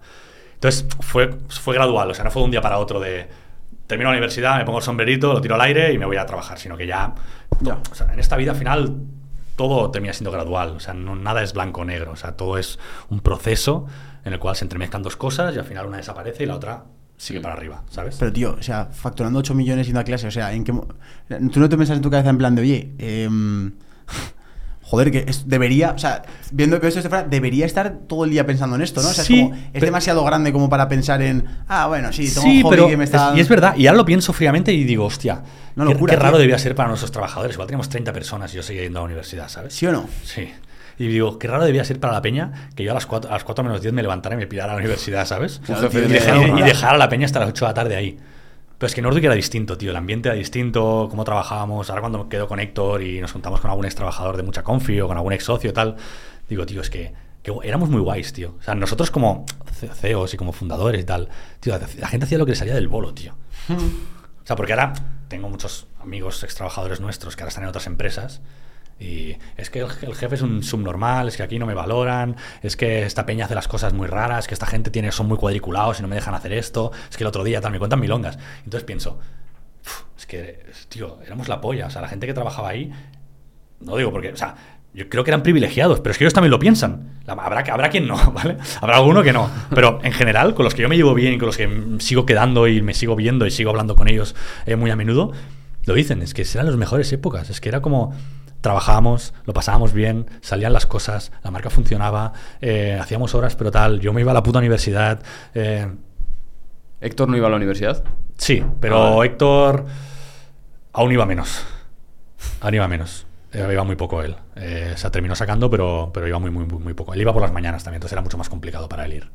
No, yo podía ir por las tardes, porque al final yo iba, llegaba ya a las 9 de la mañana, trabajábamos, tal, no sé qué, comía y me piraba. Claro, si tú trabajas por ahí, si tú tienes que ir a la universidad por la mañana, no te puedes presentar a las 4 de la tarde en el curro. Eso sí que queda mal. Queda mal irse, pero llegar, llegar a, las, a las 3 de la tarde o a las 4 de la tarde queda, queda jodido. Además, él tenía un, un, viaje mucho más largo para llegar a la universidad y tal, entonces él se lo, se lo petó mucho antes. Y no, pues esta locura de facturación, ¿hasta qué año va? ¿Facturáis 2 millones, el año siguiente 8? Eh, eh, no, facturamos 2, el año siguiente son 4, luego ya los 6 y luego ya nos momentos los 6 y los 8 los años siguientes. Ya nos estabilizamos. Eh, también por un tema de estrategia de marca, no podíamos seguir creciendo a ese ritmo porque los costes tampoco se sostenían. Porque, Ah, vale. claro, tú empezabas doblando facturación porque los costes de adquisición eran muy bajos. Entonces, era muy fácil vender el doble el de año siguiente. Simplemente tenías que comprar el doble de gafas. Pero luego llega un punto en que los costes suben, también la estructura sube, abres otros países, cambia la estrategia de marca. Y ahí es donde dices, vale, no nos vale la pena mm, em, facturar a doble, ¿sabes? Facturar el doble el año siguiente. Mejor facturar un 30% más, pero estabilizar las ventas, em, estabilizar el equipo, abrir los países que tengamos que abrir y ya está. O sea, hay, dentro de una startup siempre hay muchos procesos eh, año a año, ¿no? Y los objetivos van cambiando en función de los números que ves cada año. También es importante saber, saber eso. Porque al final, eh, facturar el doble cada año significa que antes de que termine el año tienes que hacer una inversión del doble de dinero en comprar más material. Porque quiere decir que vas a vender el doble de gafas el año que viene. Entonces tienes que comprar el doble de gafas que este año. Entonces tienes que invertir el doble de gafas en producto. Y volvemos a lo mismo, tienes que ponerlo por adelantado. Si ese año no vendes el doble de gafas, quiebras. ¿Hubo algún año que casi os pillar los dedos? No, años que casi nos pillamos los dedos, no, pero sí que hubieron años, eh, tuvimos un año en el cual pf, una campaña muy fuerte de ventas, eh, tuvimos una, un- bueno, el fabricante se le fue la castaña, no sé, muy- no sabemos aún, a día de hoy aún no sabemos qué pasó y se empezaron a romper las gafas. ¿Qué dices? En plan, la gente las llevaba puestas y le explotaban las gafas en la cara. Como que les... Les explotaban las gafas en la cara. No preguntes cómo, explotaban, te lo juro. ¿Y a O sea, te llegó a pasar a ti? a mí nunca me había pasado. Te lo juro que a mí es algo que nunca me había pasado. Pero toda la gente a mi alrededor le había pasado. Y a mis socios les había pasado. En plan, ir en el coche y tener las gafas ahí en. ¿Sabes? Donde el agua. Y de golpe, ¡pa! Y la gafa explotaba. Peña llevando las gafas puestas. Y de golpe, ¡pa! A tomar por culo las gafas. O sea, pero había accidentes o algo de los, los ojos o algo. No, no, porque petaban, pero se, o sea, se, se rompían. Pero no, o sea, no Como explotaban. que se desencajaba. Sí, se, se Vale. par- se partían. Vale. Las gafas se partían solas. O sea, no es que explotaran y se, se metralla, sino que la gafa ¡pum! se partían dos. Y toda esa tirada que habéis comprado estaban jodidas. Claro, claro, miles que habíamos vendido. O sea, habíamos vendido como putos animales. Y nos empiezan a llegar correos Hostia. de peña que se le había roto las gafas. Y todas igual, con el mismo patrón. La misma rotura en el mismo sitio. Una y otra, y otra, y otra, y otra, y otra. Y luego gente en nuestro entorno pasándoles también. Ahí podríamos haber quebrado perfectamente. Pues es buena oportunidad, ¿verdad? Para demostrar que sois una marca buena y darles un buen servicio a los clientes. Sí, pero es un marrón para ti, porque igual tienes mm, 2.000 gafas que se han roto, 3.000 gafas, 4.000 clientes enfadados con las gafas rotas, que vale, no pasa nada, toma, te damos unas nuevas. Ya, pero has palmado, ese cliente lo has palmado. basta, ¿eh? sí. Estás hablando de miles de personas. Y no sabes, y nunca sabes el alcance, porque nunca sabes dónde empezó y cuándo va a acabar. Tienes en el almacén 50.000 gafas más. Y dices, ¿qué hago? ¿Sigo vendiendo? ¿Y si parten todas? ¿Y si parte el 80%? ¿Sabes? Te cargas la marca. O sea, te, te quiebras, pero es que además pierdes la marca. Pues imagínate que Zara, de golpe, todas las camisetas se deshacen a los dos días. Claro, claro, tienes que gestionar todo eso. Claro, es un Claro, problema. claro, Los claro. clientes descontentos, viendo las tiendas a devolver, tal, tal. Por lo mismo nos pasa a nosotros. Claro, lo que se dice el cliente siempre tiene la razón, ¿no? Claro, En y tú no, plan, lo que claro. puedes decir es, "Da- te doy unas nuevas. Sí, sí, Pero no claro, te preocupes. Igual hay un momento que no tienes gafas para dar. Claro. O sea, eh, fue, un- fue una movida muy gorda, muy, muy, muy, muy, muy gorda, eh, que casi se nos lleva por delante. Mm. Y lo salvamos Hicimos luego una campaña pidiendo perdón. Me acuerdo firmar cartas personalmente, miles de cartas. Enviamos una carta personal a cada cliente pidiéndoles perdón por lo que había sucedido, en plan una tirada tal, no sé qué, no me acuerdo lo que ponía. Hicimos una buena campaña de disculpas y la gente la verdad es que lo aceptó porque, pese a que esto fue horrible, el año siguiente seguimos vendiendo como animales y los mismos clientes volvieron a, a confiar en nosotros. Pero eso se nos podía haber llevado por delante perfectamente. Eh, porque ya sabes, no sabes cuándo va a terminar. Evidentemente lo que tuvimos que hacer es coger un vuelo, irnos a China, eh, no le pegamos una paliza al proveedor, pero no volvemos a trabajar nunca más con él. Eh, y buscamos fabricantes nuevos. Claro. Eso fue lo que, lo que pasó. Y también, bueno, al final eso termina siendo una buena noticia porque creo que después de ese fabricante encontramos a los fabricantes con los que sigo trabajando a día de hoy, que son como hermanos ya para nosotros, para mí, y pues gracias a ellos pues cambiamos de fabricante y fabricamos ahora con una gente que las que me llevo genial y que nos apoyan en todo y nos echan un cable y son brutales. Entonces, eso fue un, uno, una de las cosas heavies. Y luego han pasado cosas como, que eso también, por eso te digo que Nordic era distinto. Me acuerdo de un año, igual era junio, cuando ya empieza la eh, temporada fuerte de ventas, termina junio, cerramos el mes con tal, no sé qué, y habían pérdidas igual de 150.000 euros. What? ¿Tú cómo puede ser? En plan, spend de 200.000 pavos y revenue de 30.000, más luego gasto de tal, no sé qué. Es como, ¿qué ha pasado aquí? Empezaron a mirar las campañas, no sé qué, tal, tal, tal. Pues uno de nuestros, eh, una de las personas del equipo de marketing que se encargaba de las campañas, ah, tenemos varios que hacían campañas, ¿vale? Pues uno de ellos había estado todo ese mes calculando mal los costes, vendiendo, par- palmando dinero. O sea, cada gafa que vendíamos, pues igual perdíamos 10 pavos. Cada gafa. Y claro, pues no nos dimos cuenta hasta final de mes o hasta el día 20. Y ese tío nos hizo un agujero ahí de, pues per- perdimos, no perdimos ese mes, perdimos ese mes y los cuatro anteriores. Hostia. Y no lo despedimos. O sea, para que, para que veas lo buenas personas que éramos. Pero eso cómo os lo tomáis vosotros. Porque alguna mala cena pasáis. ¿Y qué vas a hacer? Ya, ya. ¿Ya ha pasado? ¿Qué? Ya, total. ¿Vas ahí? ¿Qué, qué cojones ha pasado? Pues mira, este número que tenía que ser un 13, pues resulta que fue un 26 porque no lo vi, porque no sé qué, porque cuál, porque esta campaña, porque era antigua, porque se recicló, porque tal, bla, bla, bla, bla. Lo siento. Y, ¿Y qué, qué- qué- qué haces? ¿Lo coges del cuello? No, No, no, pues le dices, vale, pues todo el mundo comete errores. ¿Qué vas a hacer? No, está claro. De Pues hecho, es nada. lo normal cometer errores, o sea que. Pero Una- bueno, la verdad una- es que es bastante, bastante sí, loco. Pero una lloradita y ya está, tío, una palmadita y oye, no vuelva a pasar, ¿sabes? Y, Y- ya está, porque si lo echas, ¿y qué? Este tío lleva con nosotros dos años. Claro. Lo sabe todo. Sabe, lo sabe todo. Cono- o sea, sabe hacer su trabajo perfectamente para una empresa como la nuestra. Lo único que hay tiene un error. Lo conoce todo. Que vas a echarlo, vas a fichar a una persona de cero, que vas a tener que formar, que no sabes lo que te va a pasar, que no- cómo, cómo te va a salir, tal, tal, tal. Em, valoro la gente que ya sabe el traná nuestro, ¿sabes? Claro. Entonces, eso cuesta mucho. O sea, realmente inviertes mucho dinero mucho tiempo, muchos recursos en formar a la gente. Claro. Entonces, si cada año se te, se te va la, se te va la peña, eso es un drama. Sea, la empresa es imposible que vaya bien. Pues si cada vez que llega una persona nueva tiene que entender el negocio, tal, dos meses, tres meses, ya, es- es- ¿sabes? Ya. Entonces, ¿la, la gente la caga? Sí, pero prefiero que la caguen dos veces antes que echar a una persona que lleva dos años mamando de la empresa, conociendo el taraná, sabiendo cómo funcionamos, conociendo nuestra manera de trabajar, eh, sabiendo todo. O sea, Dos- mil veces. En, do- en 2017 vendéis Nordwick eh, a Grupo Hawkers. Correcto. ¿Cuál era vuestra relación con Hawkers hasta ese momento? ¿Os veíais venir ese, ese, ese, ese acontecimiento? No, eso, vino muy de sorpresa. ¿Te prepara, o sea, un emprendedor se prepara para ese momento de vender? ¿Cómo, cómo vivís ese proceso? ¿Cuál es vuestra relación con Hawkers hasta ese punto? ¿Y, y cómo vivís esa experiencia de venderlo? Ese, o sea, la relación que nosotros teníamos con Hawkers es bastante curiosa. Era muy mala, evidentemente. Ellos, Claro, eran los rivales. Nosotros salimos en 2013, en marzo, y ellos salieron en diciembre de 2013. O sea, ellos salieron unos meses más tarde que nosotros. Flipas. Poca gente sabe que cuando nosotros lanzamos Northwick, eh, los, los futuros fundadores de Hawkers vinieron a Barcelona a propósito a vernos, a mí y a Héctor, y ya quisieron invertir en la empresa, querían el 25%. Hostia, Vale. qué guapo. Eh, y nosotros les dijimos que sí, porque ¿Ah, sí? vinieron con una vendida de moto increíble.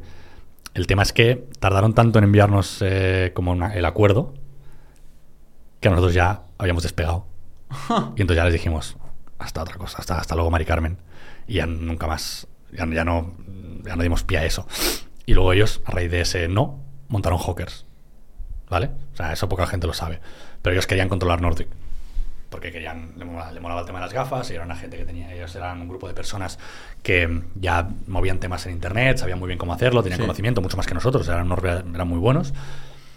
Pero cuando nos mandaron el contrato, nosotros ya habíamos ya habíamos entendido cómo funcionaba Facebook Ads, ya habíamos empezado a vender, ya todo era bonito, entonces ya dijimos, ¿para qué te voy a dar a ti nada a tu casa? Entonces montaron Hawkers. Entonces cuando ellos salieron, evidentemente, éramos máxima competencia. Y eso siempre generó bastantes rencillas, en el sentido en el que al final ellos nos miraban a nosotros y nosotros nos mirábamos, los mirábamos a ellos. Cuando nosotros hacíamos campañas de descuentos, ellos los hacían, cuando ellos sacaban no sé qué, nosotros los sacábamos, cuando ellos hacían algo, nosotros nos fijábamos y tal. O sea, realmente fue bastante, fue bastante bestia este, este tal. Hasta el punto de a veces mensajearnos, en plan insultándonos o amenazando Hostia. o tal. Alguna vez que habíamos sacado alguna historia. Es que ellos, ellos eran muy, ellos eran muy macarras, ¿eh? Em, habíamos sacado una funda nueva y nos decían que les habíamos copiado la funda, ¿sabes? Y a ver, tío, es una funda de tela, ¿sabes? No, Ya. nos habéis copiado hasta el, hasta el nudo del cordón. Digo, a ver, tío, es un nudo. Eso no, o sea, La probabilidad de copiarlo es muchísimo. es un nudo. Es un nudo, es el mismo Es una, funda, es una funda de tela con un nudo, ¿sabes? En plan. Pero hasta este nivel, ¿sabes? De tal. Y bueno, eso siguió pues todos los años, ¿no? Hasta que en 2016, igual antes, ellos sacaron un modelo y a nosotros nos moló bastante ese modelo. Y decidimos copiarlo. Y no se nos ocurre otra cosa que comprar ese modelo.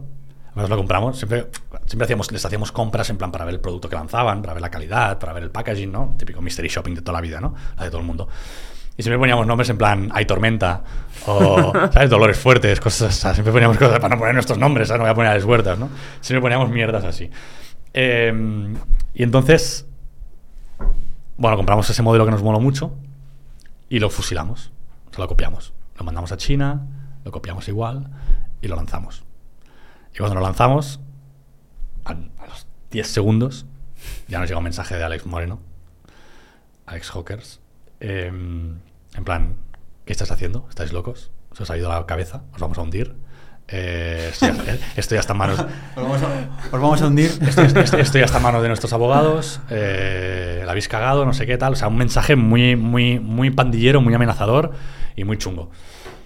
Y claro, ahí dijimos, hostia, a ver si la hemos cagado. ¿Sabes? Para nosotros pensando que todo bien, ¿sabes? En plan, no les iba, no, no les iba a enfadar para nada, ¿sabes? Que les hubiéramos fusilado un modelo. Y entonces llamamos a nuestros abogados, que en aquellos momentos era Price Waterhouse, una firma importantísima.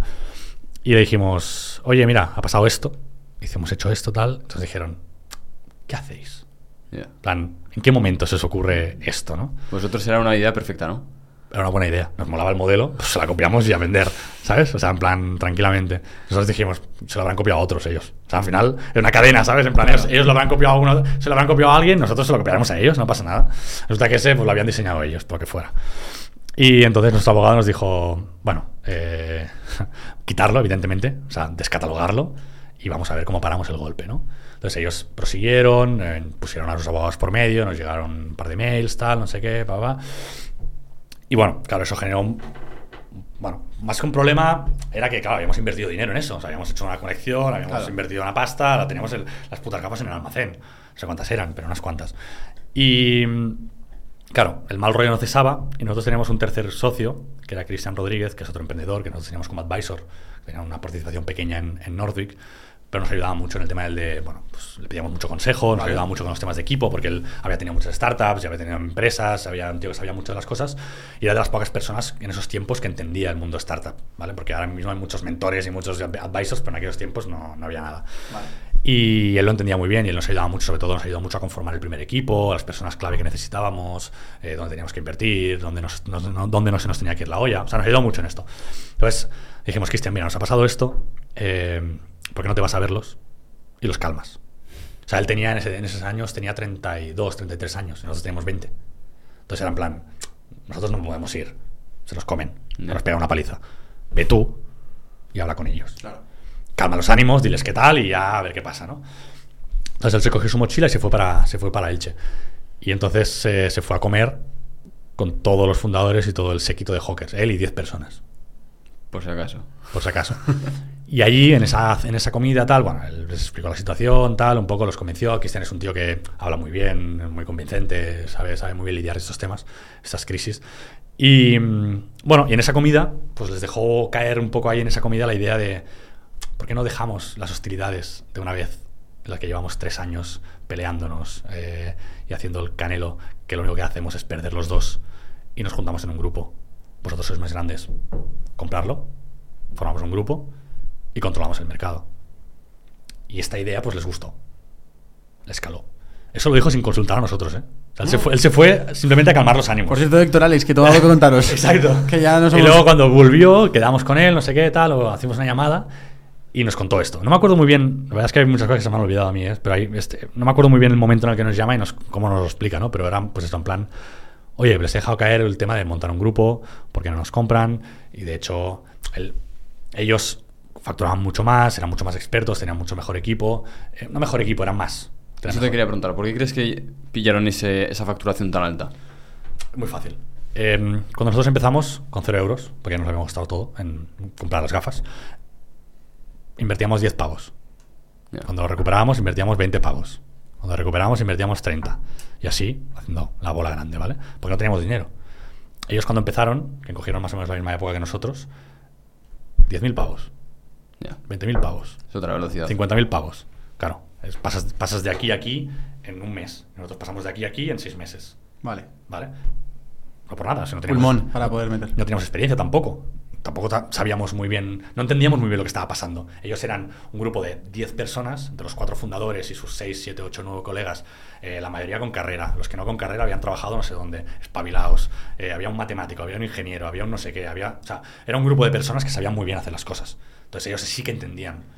O entendieron desde el primer día que pusieron un euro cómo funcionaba eso y, ¿sabes? O sea, tenían mucha más experiencia, sin Ya. más. Entonces ellos se posicionaban mucho más arriba y luego esa diferencia, ese gap, ya era muy difícil de, de- para cuando nosotros ya empezamos a, ¿sabes? A dominar el tema, el gap ese ya era muy complicado de, de Ya. bajarlo.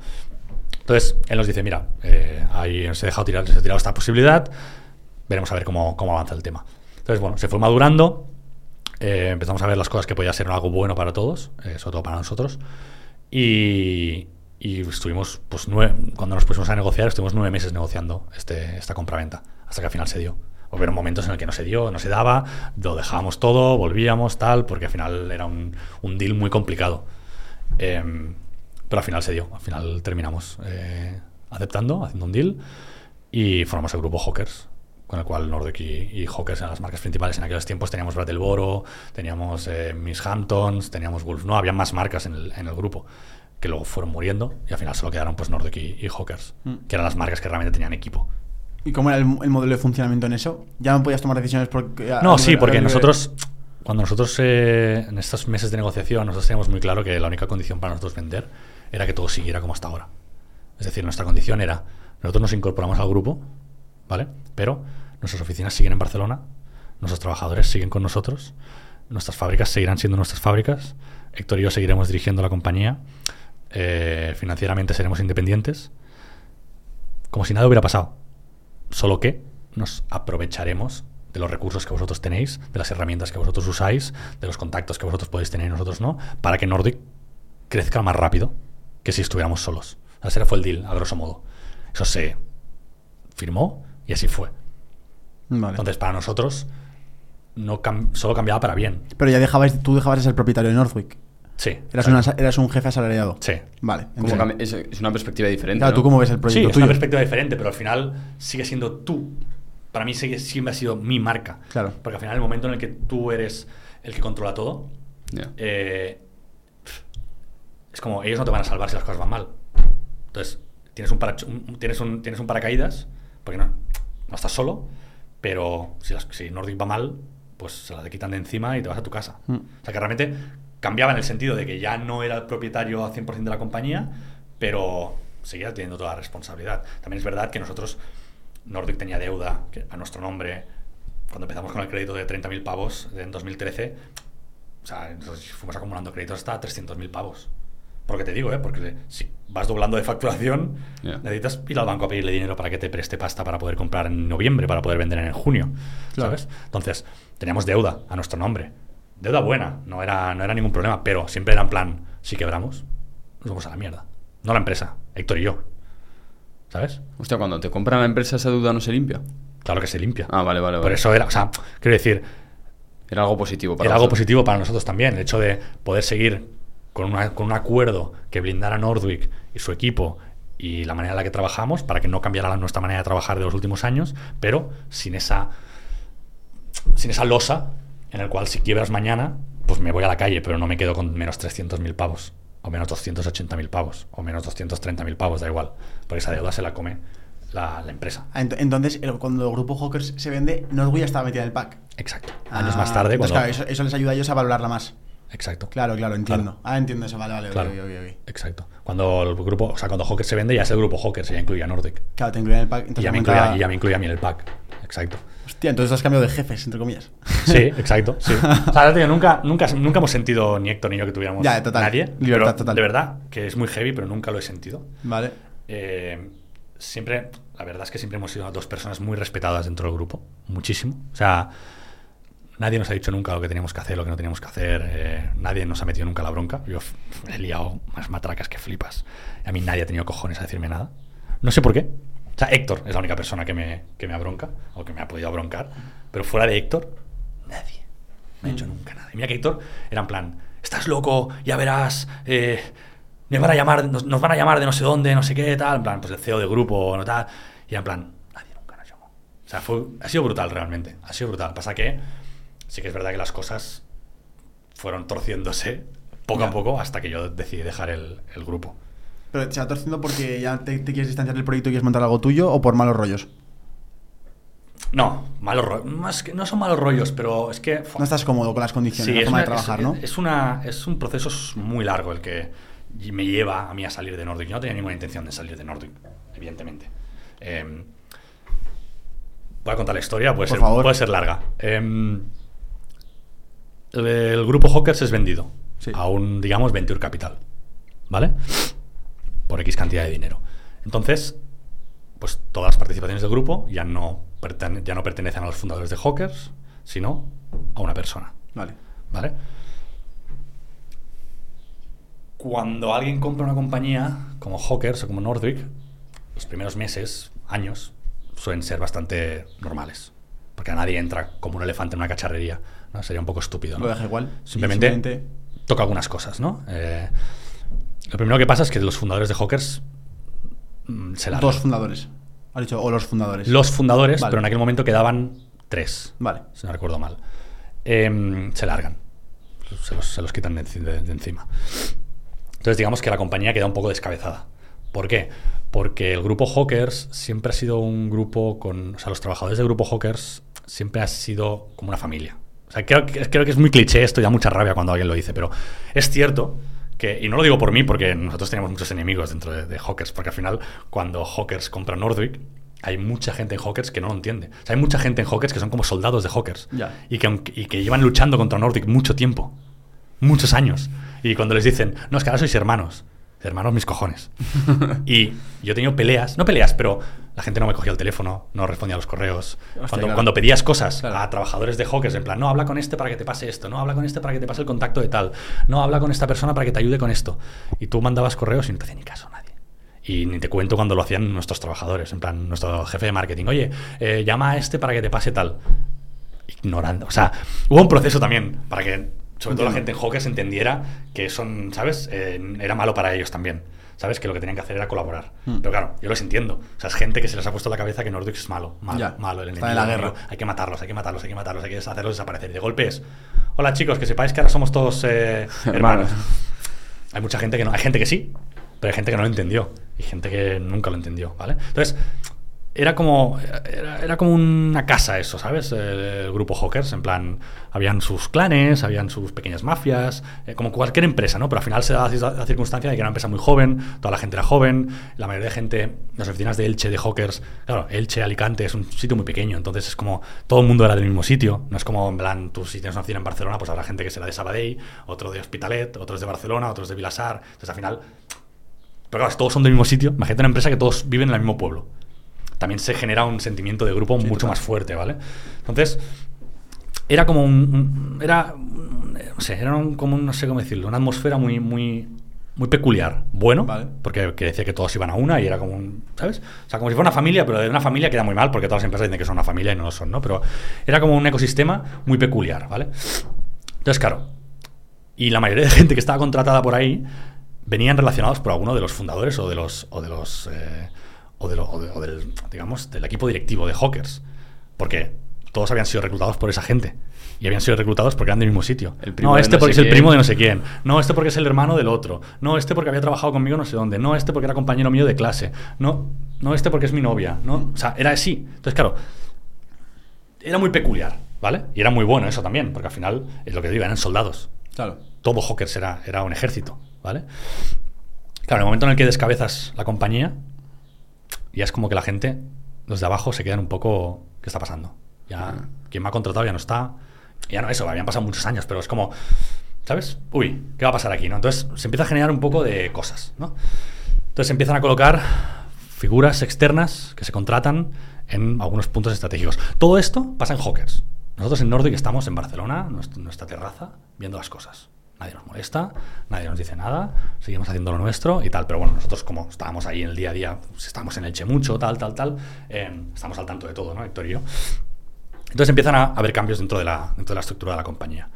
Y esto empieza a generar cositas. A nadie le gusta que le pongan un jefe, a nadie le gusta que le, que le pongan un compañero con el que no tal, porque esta gente estaba muy mal acostumbrada Claro. o muy bien acostumbrada. Eh, y era brutal. Entonces, bueno, se empieza a generar cositas, ¿no? Se viene, viene un CEO nuevo, eh, que viene de no sé dónde, y viene con ideas de bombero. Bueno, cositas, ¿no? Cosas que, cosas que pasan. Entonces, bueno, la empresa sigue. Claro, al final estamos hablando de que esta empresa es un transatlántico. O sea, tú esto no lo paras. O sea, aunque apagues los motores, o sea, llegas a Mallorca.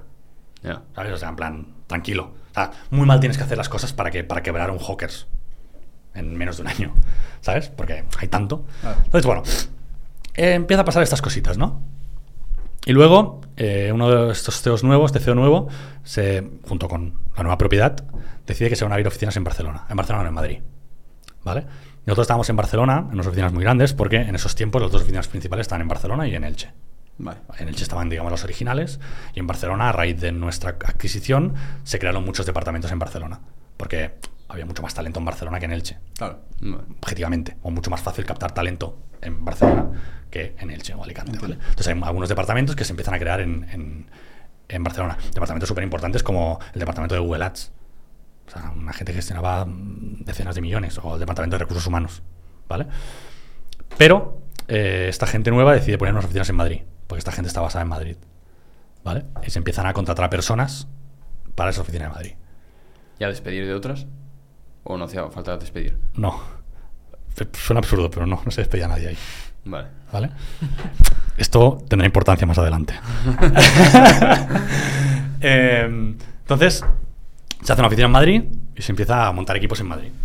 Algunos equipos que están duplicados. Vale. ¿Vale? Eh, espera. Está al revés. Vale. Ya está. Em, entonces se empieza a crear oficinas en Madrid. ¿Vale? Porque ah, la idea era, que la idea no era mala, la idea era como centralizarlo todo en Madrid. Ni Barcelona ni Elche. Madrid. Entonces empiezan a crear oficinas en Madrid. Y digamos que la empresa se empieza a sobrecargar de personal. Porque hay muchas oficinas, muchas, mucha, demasiada gente. ¿Vale?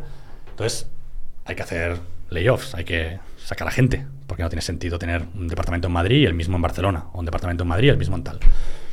Claro, para esos Hawkers en esos tiempos igual eran 200 personas ya, el grupo entero, muchísima gente.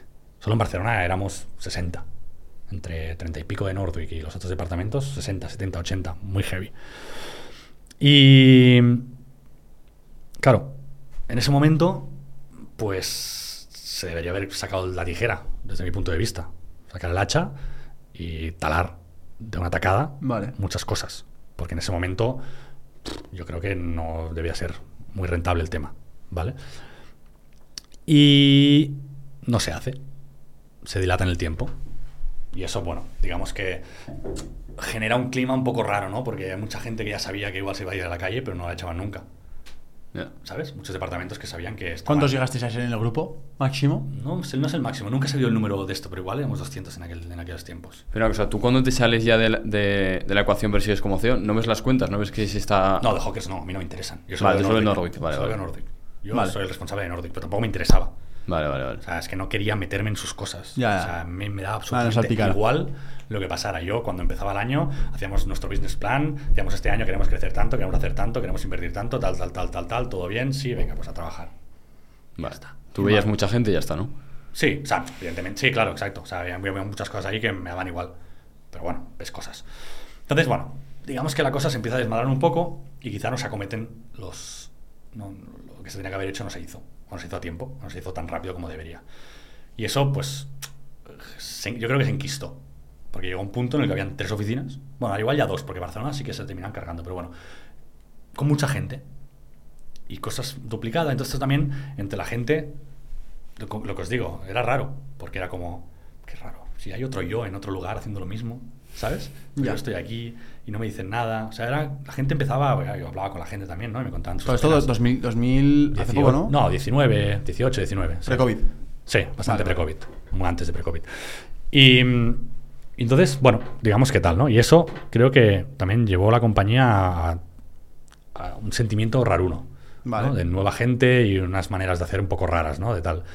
Entonces, tema, pues nosotros, como os digo, a mí me daba absolutamente igual lo que pasara, porque no- yo controlaba a mi gente, nosotros controlábamos nuestros números, nuestras gafas, nuestros proveedores, nuestras historias, y lo que pasara ahí nos daba bastante igual, pero no nos daba igual del todo, porque si eso se hundía, nos íbamos nosotros detrás. Vale. O sea, eso no se podía hundir de ninguna manera, ¿no? Pero claro, tampoco podía hacer nada, yo no, yo no pintaba nada en, en- en esa, en esa esfera, y más cuando ya, los, digamos, los fundadores y toda la gente con la que yo me llevaba bien, con la que yo podía tener relación, o de amistad o de tal, ya no, ya no existía, no habían puesto otra gente. Sí, pero como que sin querer tú notas... ¿No crees que a la gente le empieza a dar más igual todo? Porque ve que hay un desmadre y ven un poco el caos venir. Sí, Dice, tú, sí. por ejemplo, llegas al final y dices, "Fua, pues si sale el trabajo bien y si no... por Evidentemente, culo". porque pierdes todo ese espíritu que existía en Eso es. los inicios, porque toda esa gente que eran soldados de Hawkers terminan siendo no soldados, terminan siendo asalariados. Ya, Y en plan, que me echen. eso es. ¿Sabes? Sí, Porque sí. ya no tienen ningún apego. Solo les queda el apego por la marca. Pues ya no tienen apego por nadie, no tienen un líder, no tienen nada a lo que seguir. Y más cuando ven que la empresa no les está tratando como ellos esperaban o como, o como deberían, ¿no? O se sienten maltratados. Percepción de cada uno. Pero se pueden ser- sentir maltratados, ¿no? Entonces, eh, eso realmente merma, ¿vale? Mm. Entonces, pero como te digo, nosotros en esos tiempos, todo bien, José Luis. Seguíamos con lo nuestro y, y no pasaba nada, ¿no? Y luego, bueno, fue pasando el tiempo, eh, se, tomaron, se fueron tomando decisiones. Hubo una, sucesión de CEOs. Llegaba uno y a los ocho meses se iba, llegaba otro y al año se iba, y venía uno con un séquito de 20 tíos a trabajar y luego también se iba. O sea, era como muy raro, ¿no? Se veía que había algo ahí que no, que no algo no estaba siendo bien del todo. También cada CEO que venía era una lucha nuestra contra él los primeros meses, porque ellos venían, al final terminamos demostrando que tanto Héctor como yo teníamos razón. O sea, cuando viene un CEO y ve que hay dos compañías como Nordic y como Hawkers, en las cuales eh, hay departamentos duplicados, porque yo tenía mis fábricas y Hawkers tenía las suyas. Yo tenía diseñadores y Hawkers tenía los suyos. ¿no? La primera visión de un CEO es en plan, ¿por qué cojones tenemos dos departamentos de diseño? Ya. ¿Por qué no puede haber uno que dé servicio a todo el mundo? Vale, entonces, nosotros teníamos que guerrear con ellos durante meses para que no se cargaran nuestros departamentos. Cuando, eso llega, cuando los CEOs llegaban y veían el overview y tal, era en plan, esto a tomar por culo. ¿Sabes? En plan, este departamento fuera, este fuera, la fábrica nos unificamos, la metemos aquí, tal, tal, guay, será la hostia, vamos a ahorrar en cosas que alucinas. La realidad no era así. Entonces ellos venían nos decían, va a pasar esto. Nosotros decíamos, no lo hagas. No lo hagas porque vas a hacer desaparecer la marca. Porque ya lo hemos intentado. Ya hemos intentado integrar equipos antes. Hemos intentado eh, que Hawkers absorbiera eh, trabajo de- de- de nuestra de, de- Nordwick. Hemos intentado optimizar el trabajo de mucha gente y ha quedado demostrado que no es posible. Y no es posible por una razón muy fácil. Porque en Hawkers Departamento de, de producción, ¿vale? La persona que se encarga de producir las colecciones, de comprar las gafas, de traerlas a España y de para que luego se vendan, ¿vale? Un equipo de cinco personas, ponte en Hawkers, ¿vale? En Nordic, yo. Porque yo he sido la persona que se ha encargado de esto siempre. Y no había nadie que se haya encargado que no haya sido yo. Porque me gusta, me apasiona y, y lo empecé a hacer desde el principio y me he quedado con esto. Vale. Esas personas en Hawkers tenían que comprar al año, imagínate, dos millones de gafas. ¿Vale? Y llegaban tarde, llegaban mal, no eran capaces de llegar, de que las colecciones llegaran a tiempo, no eran capaces de cumplir los timings, no eran capaces de muchas cosas. No por incapacidad, sino seguramente, o sea, no porque sean retrasados, eran gente brutal, la mayoría que trabajaba en esos departamentos. porque yo hablaba con ellos mucho, porque al final yo hacía lo mismo en, en ¿no? Sino porque había demasiado trabajo. ¿Vale? Y yo decía, si yo a esta gente les doy un millón más de gafas para vender, eh, Nordic no tiene gafas el año que viene. Porque si no son capaces de traer las suyas, ¿cómo van a traer las mías? Si, no, si no son capaces de diseñar su colección a tiempo, ¿cómo después de diseñar su colección van a diseñar la nuestra y va a llegar a tiempo? ¿No ves que no puede ser? Bueno, pues eso es una lucha. Departamento de diseño.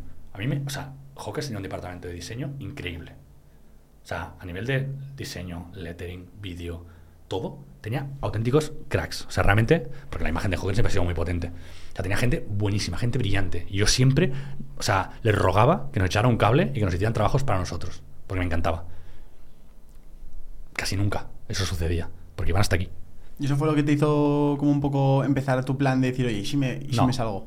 No, no, no. Eso Ah, era ¿no? simplemente luchas diarias. Vale. Pero luchas del día a día. Pero Pero bueno, que van, van sin querer mermando un poco, ¿no? Sí, pero eso no pasaba nada, porque eso era como on top. O sea, si yo conseguía que Hawkers me echara un cable en diseño, mejor. Si no, Sigo está bien. Si Hawkers quería llevar su producción, bien. O sea, mi producción, bien, pero si no lo hacía yo. De hecho, no quería que la llevaran ellos, porque es que yo me lo pasaba bien haciendo eso. Ya. Y, y entonces yo hablaba con ellos, pero es que veía la situación y decía, es que no te doy ni, ni un boli a producir. Porque es que no llega tiempo, tío. Ya. O sea, si no llegas con lo tuyo, ¿cómo vas a llegar con lo mío? Es imposible. Es que era de cajón. Entonces, para mí eso me tocaba lucharlo con el CEO de turno que había llegado. Vale. Con un tío que habían fichado de. No sé. De Inditex, imagínate. ¿Sabes? Y que habían fichado de CEO, ¡pam! Y que aterriza en Hawkers. Claro, tienes que explicarle. Tío, llevo aquí desde. O sea, llevo luchando que se, que se queden con nuestros departamentos hace cuatro años. Es imposible, ya lo hemos intentado, ha sido un fracaso, no ha llegado, no sé qué tal. Tenía que luchar eso muchas veces, ¿vale? Pero eso no me mermaba, o sea, simplemente era, bueno, algo que tenías que hacer y ya está. Porque cuando tú tienes, cuando eres trabajador o cuando tienes una empresa, hay cosas que son fáciles y cosas que son difíciles, o cosas que tienes que luchar más y cosas que salen más fácil. Y esto es una de las cosas que tenemos que luchar, ¿vale? Con diseño lo mismo. Si esta gente tenía que diseñar eh, 130 creatividades al mes mm, y no llegaban, si yo les daba 50 más, Ah. ¿cuándo me iban a llegar a mí las creatividades? O sea, cuando la campaña ha salido, eh, o sea, cuando me han entregado las, las creatividades, la campaña hace tres meses que ha, que ha tenido que salir. O sea, era, era imposible. ¿Y qué pasaba? Entonces la solución era, no, porque entonces contrataremos una persona más para que haga lo vuestro en, en- en Elche o en Madrid. Y les decía, no, tampoco funciona. Porque ¿qué va a pasar? Esa gente que tiene que hacer 130 creatividades y solo hace 90, ¿quién va a hacer las 40 que faltan? El que acabas de fichar. Me da igual que, le pague, se lo pague yo. Está, está integrado en un equipo que se llama Hawkers y cuando falten creatividades las va a hacer este pavo. Y Nordi va a volver a la cola. ¿Sabes? Y lo mismo si le pones una persona en el departamento de producción, una persona más que se encargue de lo nuestro. Si no llegan, ¿quién va a hacer el trabajo restante? Esa persona. Y cuando termine eso, ya hará lo nuestro. Entonces, es un pez, es un pez que se muerde la cola. Al final, como startup, todo iba muy apretado. Ahí nadie se tocaba los huevos. Ya. O sea, todo el mundo iba con el cuchillo entre los dientes y apretadísimo de tiempo. Entonces, yo eso ya lo sabía, porque lo había vivido desde que vendimos la empresa y, y queríamos muchas integraciones, pero era imposible hacerlas. Entonces, yo eso tenía que lucharlo con Héctor cada vez que había un CEO nuevo, cada X meses. Nuestro trabajo era, venga, ronda de contactos, vamos a explicarle a este, al otro, al de la bici y tal, que esto no tal. Pero bueno, todo bien. Entonces, bueno, luego cambiaron muchas figuras clave dentro de la compañía, ¿no? O sea, mucha gente clave de los inicios de Hawkers dejó la compañía, ya no solo los fundadores, sino otra gente clave también, y vino otra gente, ¿vale? O sea, se pusieron, pues el CEO y el, nuevo propietario y tal, pues empezó a poner gente por en medio eh, a liderar según qué, qué departamentos. Allá ellos, ¿vale? O sea, había gente que valía y gente que no le confiaba ni, vamos, nada. Pero, sin más. Eso a mí tampoco me. Eso a mí tampoco me. Me lastraba, porque como te digo, Nordic seguía lo nuestro y todo bien. Pero ¿qué pasa? Llega un día. eh, bueno, pues COVID, con el COVID, llega el COVID, ¿vale? Y evidentemente la empresa lo pasa mal en esos tiempos, ¿vale? Como todas las empresas del mundo. O sea, la gente deja de comprar gafas de sol, porque no sabía si se iba a morir mañana Claro. o si iba a poder salir en verano, ¿sabes? Entonces, evidentemente sufrimos eh, y tal. ¿Qué pasa? Que después del COVID, bueno, durante el COVID, em, se les ocurre la. Bueno, Hawkers lo pasa mal, evidentemente, como todas las empresas, no también, pero Hawkers, al ser más grande, pues tiene bastantes problemas. Em, se les ocurre la genial idea de, cuando a ellos se les acaban los recursos propios, de mirar para Barcelona y decir, joder, Si están nuestros amigos de Nordic ahí y están haciendo caja, tienen dinero en sus cuentas del banco, llaman y deciden centralizar las finanzas. Mm. Centralizar las finanzas quiere decir que todo va a una caja y que luego hay un tío en Madrid que se encarga de distribuir el dinero. En el sentido de. O sea, Nordic pagaba sus facturas. Nordic pagaba a sus proveedores. Nordic pagaba a sus empleados. Nordic pagaba todas sus historias, sus sponsors, sus eventos, sus mm, cosas. Nosotros teníamos nuestra planificación y nuestras historias. Pues eso dejaría de existir y sería desde Madrid desde donde se ejecutarían los pagos a nuestros proveedores y a nuestros clientes y nuestras bebidas. Bueno, yo no lo veo mal en ese momento. En plan, ok, ningún problema. Eh, vale. Es normal. Hay COVID, eh, crisis mundial, eh, todo tal. Pa'lante. Pero claro, en el momento en el que pierdes el control de la caja, pierdes el control de la compañía. Ahí ya sí que definitivamente. Porque en el momento en el que tú no puedes pagar una factura cuando a ti te apetece, o cuando tú tienes, no cuando tú te apetece, porque eso está mal, Ya no puedes marcar el ritmo, la velocidad. cuando tú no puedes pagar una factura Tal cual. que estaba agendada por pagar, cuando tú no puedes eh, pagar una factura al vencimiento, cuando tú empiezas a dejar de ver pasta a la gente, porque tú porque tienes que pedir que eso, que se, tú tienes que avisar a Madrid para que ejecuten esos pagos. Madrid lo recibe, pero no ejecuta esos pagos, Vale. por lo que sea. Te puedes empezar a tener en tu contra proveedores, a, a clientes, de todo. Hostia, A todo. a empleados. Claro. ¿Vale? Los- las nóminas sí que nunca han fallado. Ya, ya. ¿vale? Pero proveedores, sponsorships, eventos, nuestros proveedores en las, fábricas, em, muchas cosas. Todo lo que estaba planificado por pagar, ¿vale? Entonces, bueno, evidentemente, al principio, bueno, no pasa nada. O sea, si nos hemos de retrasar un poco, no pasa nada, ¿no? Pero cuando se convierte en una tónica, ahí ya empieza a mosquear bastante. Mm. Principalmente porque la mayoría de cosas que se habían de pagar, como a nuestros proveedores, quien daba la cara era yo. O a nuestros sponsorships, Alex Márquez de turno, Paul Espargaró, eh, youtubers con los que trabajábamos, o influencers. ¿Quién hablaba con ellos? ¿Quién negociaba con ellos? ¿Quién les dijo cuándo les pagarían? Em, todo. Entonces, yo me veo que yo soy la puta cara visible de esta empresa y no estoy quedando bien con esta gente y que no es mi culpa. Entonces, bueno, intentamos solucionarlo, intentamos hablar con, con el grupo, decir, oye, tíos, tal, no hay mucha respuesta, no hay, no hay mucha opción de colaborar. Sí, sí, se pagará, claro, evidentemente, se pagará. Em, pero no hay bueno, no hay mucha proactividad en eso, ¿vale? Evidentemente se van pagando facturas, tal, pero siempre tarde y mal. ¿Vale? Tarde cuando ya me lo han reclamado ocho veces y cuando ya les he dado... Claro, tampoco les podía decir nada. No, esto lo pagarán desde Madrid, esa era mi excusa, desde Central. Y al final había veces que tenía que dar el correo directamente del CFO del grupo. Plan, tío, mm, escribe a esta persona porque yo ya no puedo hacer nada más. Entonces, ahí ya sí que me empieza a mermar. Ahí ya sí que empiezo a, a- me empieza a molestar la situación. Porque, ¿qué pasa?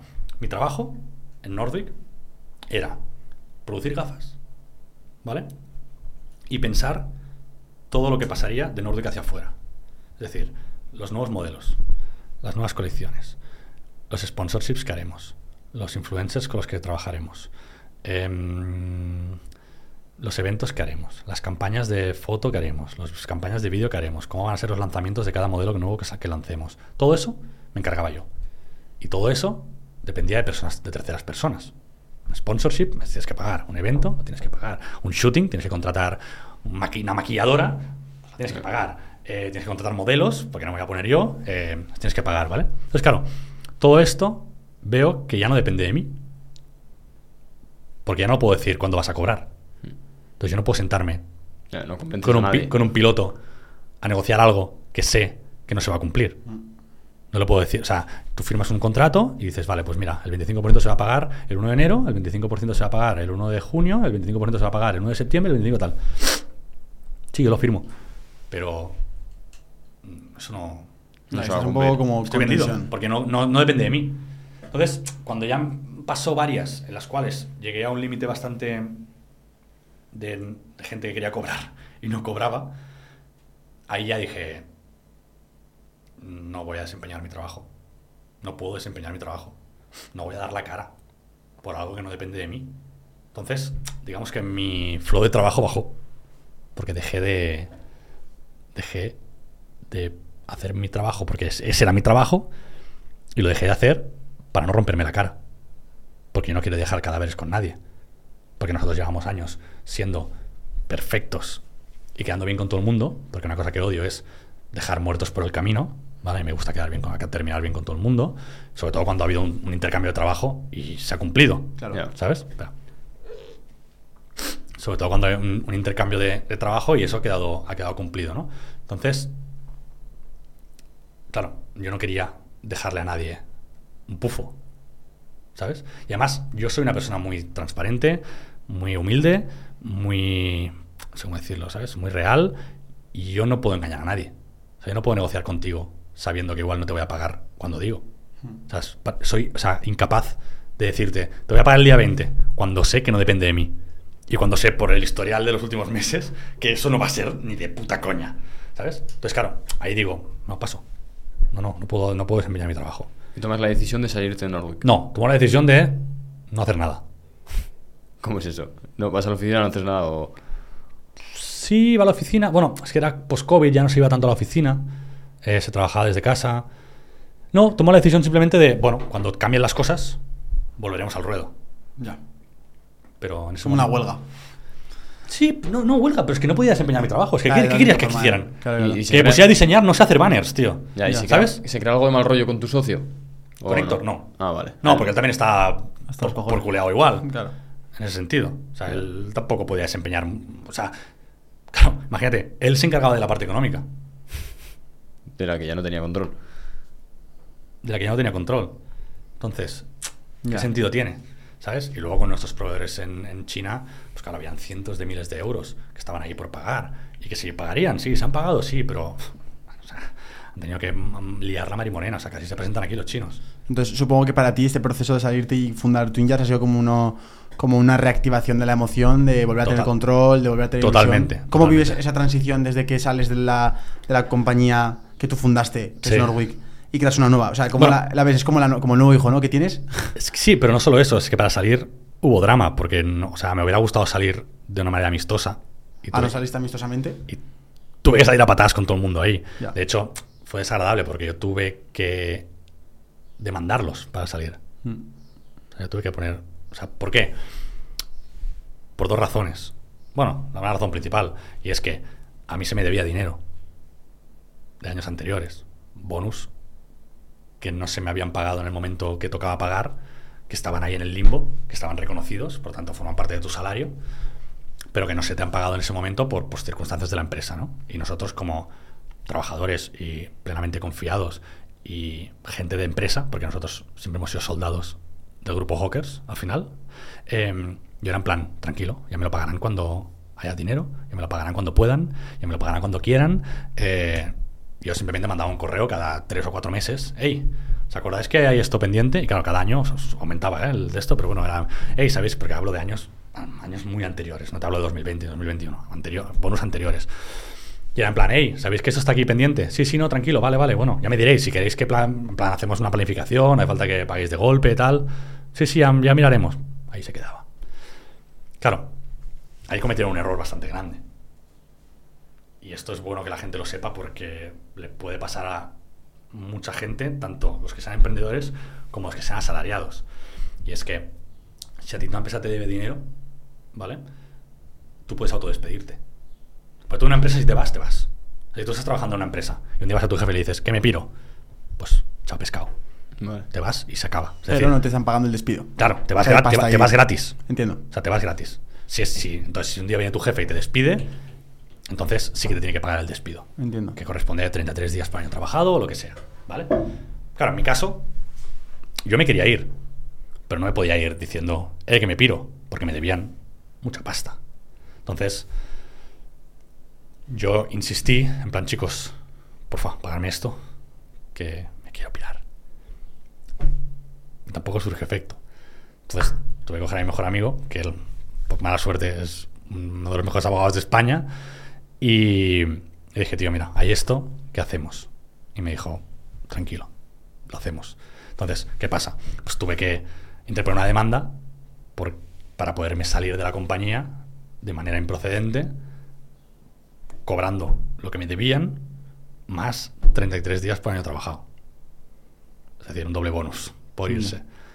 No, no porque yo quisiera, no porque fuera mi intención esquilmar a nadie, pero es que es lo que me tocaba por ley. Claro. Entonces, tema.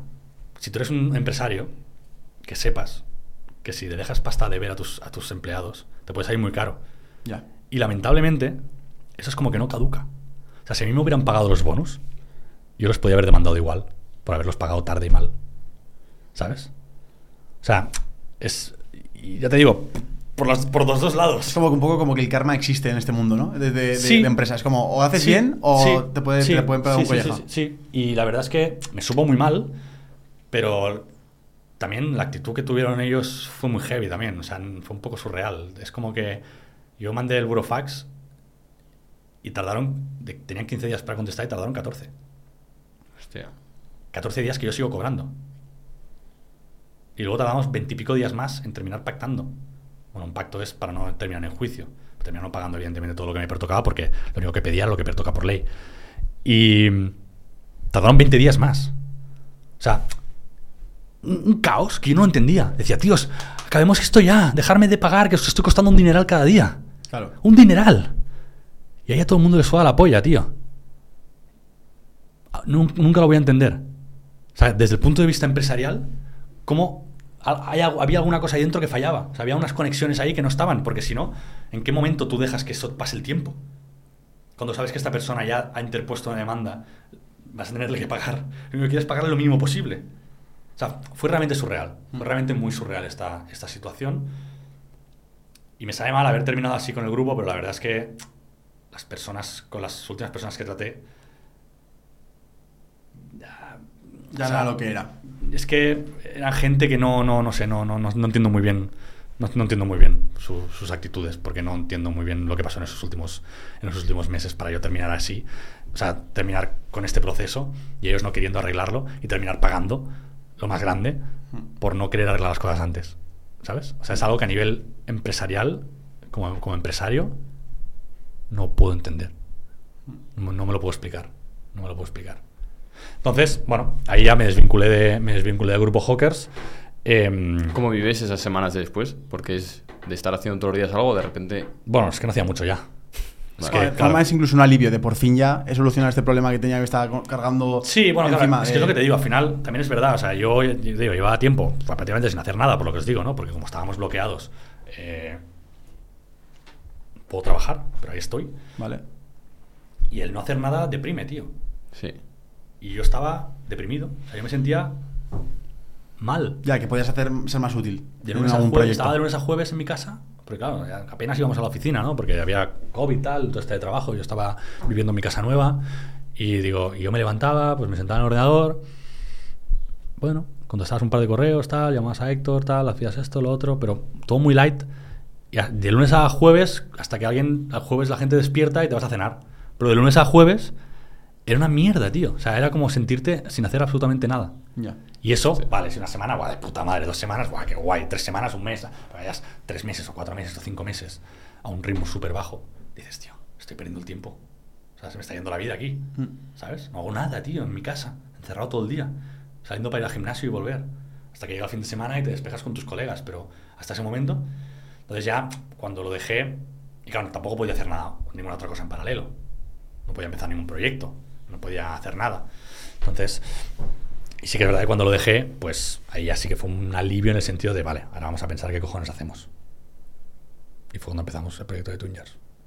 Bastante curioso, ¿eh? Vuelves como a las gafas de sol otra vez. Sí, pero bueno, en este impasse pasa que yo me voy a vivir a Dubai. Vale. Entonces, mucha gente decía, ¿otra, otra vez gafas? Sí, ¿por qué no? O sea, es lo que llevo haciendo 10 años. O sea, si, si empiezo ahora desde cero, o sea, siempre, siempre explico que tú, digamos que para ser experto en algo, siempre el tema del- de las 10.000 horas, tal, milongas, ¿vale? Ok, sí.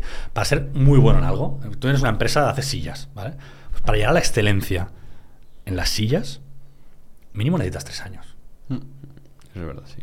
Mínimo. Yo tardé más en- con las gafas, ¿eh? Pero mínimo. O sea, para el tema de las gafas, para poder llegar a saber todo lo que sé yo ahora, que es todo, materiales, proveedores, tiempos, em, características, eh, regiones, costes, pesos, todo. Para saber todo lo que yo sé de, de tema de gafas, pasaron cinco años quizá. Yendo a China cada dos meses eh, y vendiendo 5 millones de gafas en esos años. Entonces, Claro. si, yo ahora empiezo, si ahora empiezo un proyecto nuevo, desde cero, queriendo hacer cualquier cosa, es que voy a tardar mucho tiempo en, en llegar a esa excelencia. Lo primero que voy a hacer va a ser una castaña, seguramente. Y lo segundo también, lo tercero también, hasta realmente llegar al punto, ¿no? Entonces, dije sí, gafas.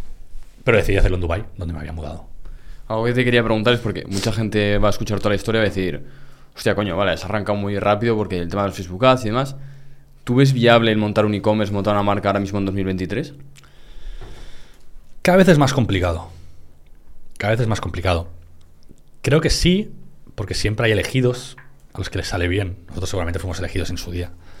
Em, pero cada vez es más complicado. Bueno, es que todo tiene sus épocas. O sea, cuando nosotros lo hicimos, no lo hacía nadie. ¿Y por qué no lo hacía nadie? Porque nadie sabía cómo hacerlo. Claro. Y nosotros lo hicimos. ¿Y hoy qué pasa? Todo lo contrario. Como todo el mundo sabe hacerlo, em, solo unos pocos triunfan. Porque claro, si lo hacen 10.000, 10.000 no pueden ganar dinero. Pueden ganar dinero 100, pero no 10.000. Pero si antes solo hacía uno, claro, era muy difícil hacerlo. Pero el que lo hacía tenía muchos números de que le saliera bien. Porque era uno entre tres. Claro. ¿Sabes? Entonces, ¿ahora cómo lo planteas? Ahora lo plantearía buscando un producto que no esté extremadamente trillado, usando unas técnicas de marketing más o menos distintas a las que se han usado tradicionalmente, que hay empresas como New Project y tal, que lo están haciendo mucho a nivel viral, o 2Js, etc. Pero pues, no sería mejor dando, dando, dando consejos sobre esto, pero lo primero que buscaría sería un producto distinto a lo que estamos acostumbrados a ver. Porque el problema es que cuando haces lo mismo que lo han hecho los 200 personas antes, estás condenado al fracaso. Vale. Pues tú, por ejemplo. Alex, ¿crees que esta gente como Nut Project, eh, tu, tu- tu caso Norwood Hawkers, hay un factor suerte muy grande? Timing más. Muy que- grande no, pero hay un factor suerte. Pero en todo hay un factor suerte. Vale. Hay muchos factores. O sea, en- por ejemplo, en Nordic sé que hubo el factor del producto, factor del tiempo, el factor de la suerte, factor de un socio, el factor de Facebook Ads.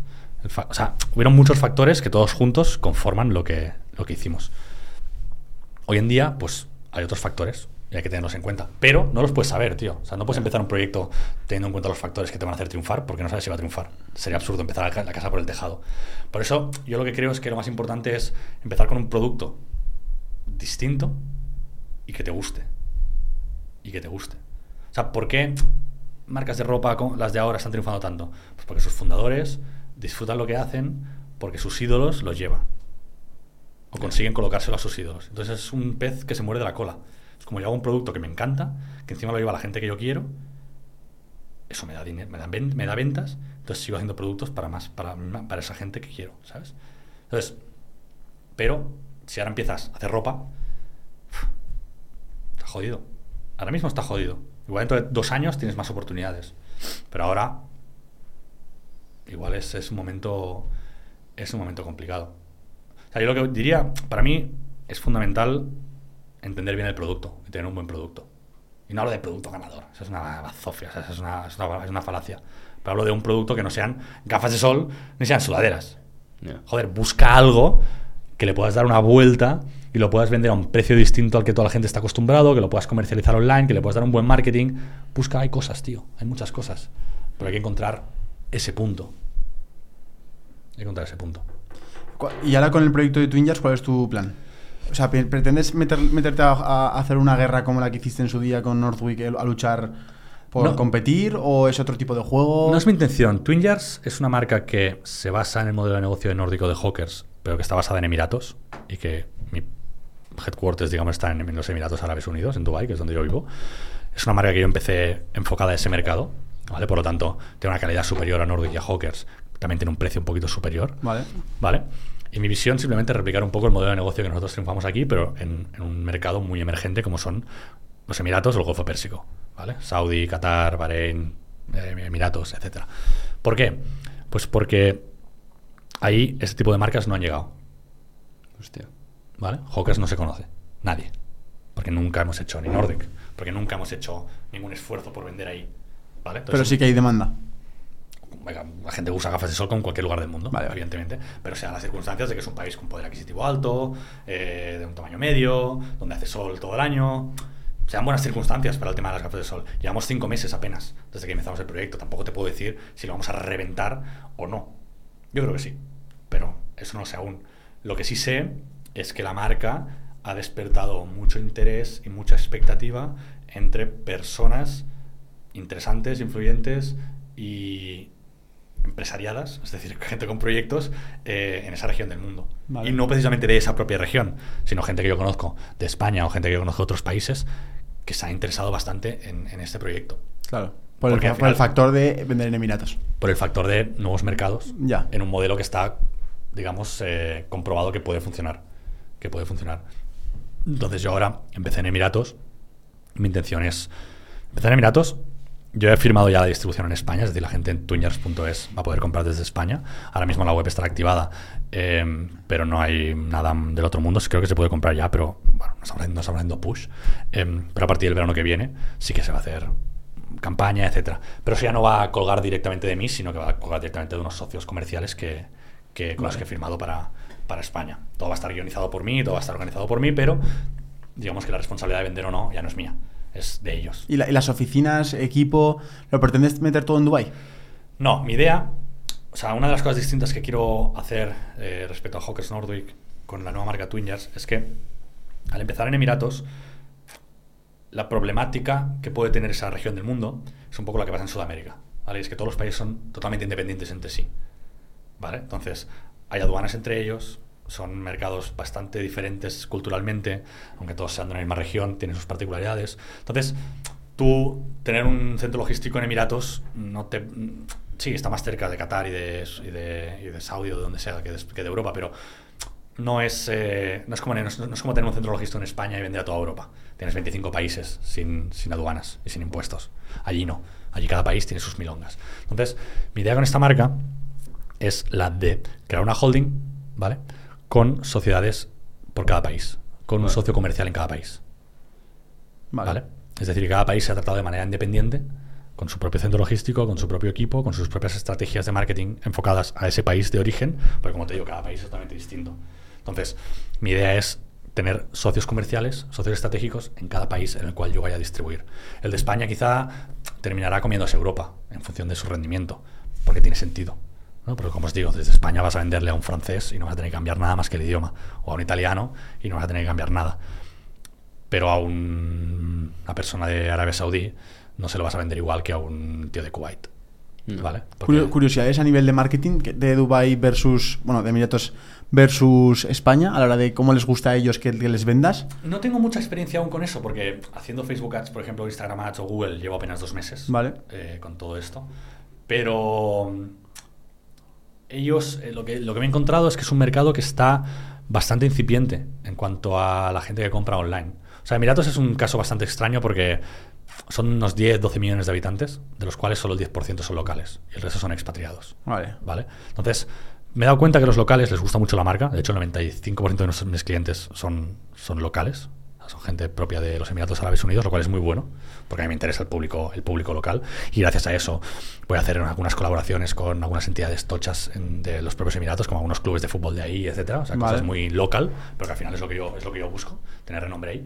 Em, y esta gente, entre que son, son pocos, y digamos que la gente de más 40 años ah, no le ha pillado el boom tecnológico. Ya. Entonces no está tan acostumbrado a, a- a comprar online, ¿no? Entonces tienen algunas particularidades. Ellos pagan mucho en cash, tienen mucho el, cash on delivery, es... es, eh, El contrarreembolso de aquí, El ¿no? contrarreembolso de aquí ahí es, es mandatory. Em, tiene algunas particularidades, pero aún no te puedo dar una lista muy grande porque no he invertido lo suficiente como para darme, ¿sabes? Como para ver de eso, estoy en ese proceso. Estamos en ese proceso de, de conocer bien, bien el mercado. Pero sí que es verdad que una de las intenciones ahora a partir de 2024 es abrir tienda física. Quiero abrir tiendas propias. En el, ¿Por qué le ves potencial a eso? Si hay- son más costes que añadir a la venta. porque el mercado tradicional, el retail, ahí es muy, muy, muy, muy potente. O sea, piensa que en estos países eh, su deporte nacional, si el español es la envidia, el de ahí es ir a comprar a un centro comercial. O sea, los centros comerciales son auténticas ciudades con un tráfico increíble y donde la gente va predispuesta a gastar. Es una auténtica animalada. O sea, eso sí que es digno de estudio. Pero, por ejemplo, ¿y en Dubai Mall cuánto cuesta mont- montar una tienda pequeña? Bueno, ahí es lo que tengo que ver. Tengo ya algunos datos. eh, tengo algunos socios que ya en, en el- su pasado han tenido tiendas eh, en el Dubai Mall, no solo en Dubai Mall, sino en Dubai, en Saudi, en Qatar, en Bahrein, etcétera. Tengo todos esos números, tengo todos los reportes, tengo todas las historias. Una de las, una de las tareas ahora cuando vuelvo a Dubai es eh, ponerme a escandallar, hacer el escandallo de todos esos números para poder evaluar cuáles son los costes de hacer todo eso. Pero es una barbaridad de precio. F- No te lo sabría decir porque no lo miré un poco por encima, pero a ver, los alquileres son altos. Sea, Un alquiler en el Dubai Mall igual te cuesta 50.000 pavos al mes. Pero De ¿cómo una era- era tienda la normal, ¿no? Tienda normal de Una tamaño. tienda normal, una tienda media, 50 metros, 60 metros, 70, 80. Vaya locura. Claro, estás hablando del centro comercial más. Yo la tienda de Apple debe de costar eso. Bueno, claro, es una auténtica animalada. Em, Tía. pero si lo recuperas, o sea, O sea, pero el Dubai Mall, según he escuchado, es como. el- es una panacea para, es que es para el, el retail, ¿no? es el centro comercial más grande del mundo. Te diría que los que tienen más tráfico es una auténtica No puedes animalada. recorrértelo entero, realmente. En, en- Es muy como heavy. un Yo, ya- yo ya me lo conozco enterito, porque vivo enfrente. eh, entonces he pasado muchos días y muchas tardes por ahí. Pero es muy grande. Es una auténtica locura. O sea, es un centro comercial. Y está que- lleno siempre. Y la gente es ahí es muy de, muy de cons- Yo sí cuando fui a Dubai me acuerdo que lo que me hacía gracia era todo era en oro. O sea, Sí, sí. estaba una tienda de, de fundas y una funda en oro. Y ah, mira, ya me Bueno, siempre 1.500 tienen, euros. o sea, tienen, digamos, la gama normal, pero siempre todas las marcas tienen una gama, digamos, eh, super premium, totalmente ida de la olla, porque saben que ahí siempre habrá algún loco que iráis- Zapatillas igual, zapatillas que- cubiertas que- en oro, sí, sí. Que irá y se lo comprará, Tal cual, es ¿sabes? Que tienen unas, pero siempre hay algún chalao que por hacer la gracia va y se las compra. O algún Sí. youtuber eh, americano que va y te hace la tontuna y se las compra, ¿sabes? O sea, siempre, ahí siempre pasan cosas. Entonces, mi idea es desembarcar en el retail también Vale. con, este, con este proyecto. Vale. Con este ¿Cuánto proyecto. tiempo te das para validarlo? Para que la gente también entienda cuánto tiempo se tienen que dar ellos para validar un proyecto. ¿Sabes qué pasa? En mi caso es distinto porque yo os lo he explicado antes también. O sea, yo ahora mismo me estoy dando cuenta de que estoy capitalizando de puta madre todos los contactos que he hecho en los últimos años. Sí. ¿Vale? Toda la experiencia que yo he tenido hasta ahora. Claro, cuando tú tienes un proyecto que ya lleva un año, dos años, tres años, cuatro, cinco, sea, hay muchas cosas que tú ya no puedes aplicar. o Hay mucha gente de la cual tú ya no te puedes apalancar porque tu proyecto ya funciona solo, o porque ya no puedes hacer tal, o porque ya tienes otros socios comerciales y esta gente ya no, no puedes activarlos, ¿no? Pero cuando tú empiezas desde cero, puedes activar muchísimas palancas y muchas. Puedes capitalizar mucho los contactos que has hecho. Porque hay muchos que no has podido utilizar en tu tiempo. Entonces, ahora eh, no me pongo ti- timings porque tengo tanta gente a la que les puedo, a- con la que me puedo apalancar en muchos en, en muchos ámbitos, en el retail, la distribución, en el online, en, el tal, que voy poco a poco. O sea, no me pongo, no me estreso con esto, ¿sabes? Pero sí que es verdad que para la gente que esté empezando, yo te diría. Es que también es un poco de la versión al riesgo, porque es que hay mucha gente que dice, no, es que no funciona muy bien, tal, y está invirtiendo 3 euros al día, Ya. ¿sabes? Y es como, ¿en qué momento das por validado tu producto? ¿Cuál es el, cuál es el limbo? ¿Cuál es el momento en el que das por validado ese, ese No, y que hay gente que, por cojones va pivotando, va pivotando y al final lo saca. Exacto, sí, pero a veces el pivotar, pivotar también es malo. Porque hay gente que pivota demasiado influenciado por lo que ve, que eso también me lo he encontrado muchísimo. Y, y yo con mis mentorías, con, con de cero a un millón, también lo he visto en mucha gente. Que es como, vienen con un proyecto, de puta madre, entran, perfecto, me gusta, les echas un cable con eso. Y al cabo de dos meses te dicen, dale, vamos a hacer la siguiente mentoría, venga, dale. Y te vienen con una cosa totalmente distinta. Pero tío, si tú mm, lavabas coches y ahora arreglas ordenadores. Y luego han montado un e-commerce. Pero no de ordenadores, de libros. Y dices, tío, Ya. No te da tiempo a probar algo. no te da tiempo, tío, han pasado dos meses, tío. No, pero la, ah, la moda, no, porque esto, no, porque he conocido a una persona, no, porque tal, no, porque cual, tal. Es muy difícil también ayudar a la gente así. Y yo, me- eso me pone de los nervios. Y eso me lo encontrado también con muchos emprendedores, ¿eh? cuando, bueno, al final yo me he relacionado con muchísimas startups y he podido trabajar en muchas de ellas, he podido hacer advisor en muchas de ellas. Y, tío, es complicado encontrar gente que realmente te haga caso, tío. Porque hoy en día, tío, me doy cuenta de que están sobreinfluenciados. Escuchan a demasiadas personas. Y no quiere decir que yo tenga la verdad absoluta, no la tengo. Pero si tú confías en una persona y le pides consejo, o la tienes dentro de tu empresa para que te guíe en algo, joder, como mínimo, haz lo que te dice. O aplica el 70% de las cosas que te dice. El problema es que si tienes a cinco personas dentro de la empresa que te dice cada una una cosa distinta, Y Alex, eh, No vas a ningún lado. ¿cómo te gustaría verte en 10 años? pues no lo sé. ¿En Dubai? Ah, 10 años no creo que esté en Dubái. Igual ya en España otra vez. Vale. Igual ya en España otra vez. O sea, mi plan, mi idea sería em, dejarlo todo bien atado en Dubai, hacer crecer la marca vender en un montón de países y poder vi- vivir, por ejemplo, en España, tranquilamente. Vale. Realmente en Dubái se ve muy bien. Pero sí que es verdad que como en España en ningún lado. El tema es que ahora mismo, tal como están las cosas en España, no... Ya, literal. ¿Sabes? En plan... Te empujan a irte, claro. Claro, no ayuda. No ayuda que la cosa que, que diga, joder, que vienes a estar en España, que ganas tengo de quedarme aquí. No, está bien porque ahora es verano y te lo pasas de puta madre y vas a una terracita y dices, joder, que vienes a estar aquí. Pero luego piensas fríamente y dices, no, no, no, me vuelvo para allí. Realmente en Dubái tiene una calidad de vida increíble. O sea, yo estoy súper bien allí. Y la verdad es que es una de las cosas que, mira, tú decías, me has preguntado, ¿cuándo te ves en 10 años? No sé, pero yo cuando tenía 20 años no me veía en 10 años viviendo en otro lugar del mundo, ¿sabes? Y ahí estoy. O sea, son cosas que nunca... Y además, yo ya pensaba que... O sea, es heavy porque a mí siempre me hubiera gustado, siempre me hubiera gustado poder vivir en algún otro lugar del mundo, ¿no? Eh, lo típico, ¿no? La gente que se va a Bali a vivir, la gente que se va a Estados Unidos, tal. Claro. Y yo, por el trabajo, no he podido. O sea, me puedo ir seis meses de Erasmus y gracias, ¿no? Y ya, cuando, ya con 30 tacos dices, ya no te vas a ir a vivir a ningún lado. En plan, ya tienes 30 años, me compré mi casa en Barcelona, eh, ¿sabes? O sea, es como que lo tienes todo montado ya y es como yo ya no voy a vivir en ningún otro lado. Y al cabo de nueve meses estás viviendo en Dubai Literalmente fue así. Yo me compré una puta casa en Barcelona, la reformé, me gasté todo el dinero en muebles, un sofá hecho a medida, la mejor nevera, una tele de, de no sé dónde, una mesa hecha a medida, unas sillas de no sé qué, eh, todo. Y a los nueve meses la estaba poniendo al alquiler porque me había ido a vivir a Dubái. Hostia. O sea, nunca sabes, tío. O sea, yo no me hubiera gastado, no sé, tío, eh, 3.000 pavos en una mesa de comedor si hubiera sabido que le, iba- que le iba a poner a alquilar. No me hubiera gastado 4.000 o 5.000 pavos en un sofá hecho a medida si hubiera sabido que en nueve meses había otro tío poniendo el culo encima. ¿Qué, qué- qué aprendizaje te llevas de esta experiencia? ¿Qué consejo le das a la gente con- después de haber vivido esto? Que viva el día, tío. Que no, así que no haga tantos planes para el futuro porque nunca sabes. Que ¿no? viva el día, claro. O sea, eso de no, no me compro una casa ahora porque igual el año que viene me voy a vivir fuera. ¿Y si no? ¿Sabes? Es que si, si todo tenemos que condicionar a tal, es en plan, tío, nunca sabes lo que va a pasar. O sea, no sabes con quién te vas a encontrar, quién te va a ofrecer algo, quién tal. Hazlo y si y habrán cosas que te equivocarás y cosas que no. Pero si no lo haces, seguro que te equivocas. Mm. O sea, si no lo haces, seguro que. ¿Sabes? Entonces, imagínate, o sea, una persona como yo, además, eso, tío, una persona sensata, en el sentido de que no un loco. ¿Sabes? O sea, que yo hago las cosas pensando las cosas y tal. Y mira, esas cosas a veces pasan, tío. O sea, quedan como quedan y, y es, y así ahí estoy, tío, en medio del puto desierto. En Dubái, ¿qué tal se vive? El coste de vida bastante alto, ¿no? Tiene un coste de vida alto, pero no es tan exagerado como creo que la gente puede llegar a pensar. O sea, evidentemente, todo es un pelín más caro, ¿vale? Pero si lo piensas fríamente, si vas a trabajar ahí, no vas a pagar impuestos. Ya, te ahorras un montón. Entonces, em, ¿sabes? O sea, si aquí cobrarías 2.000, pues aquí cobrarías 4.000. Ya no solo los impuestos, sino también los papeleos, ¿no? Es mucho más ágil.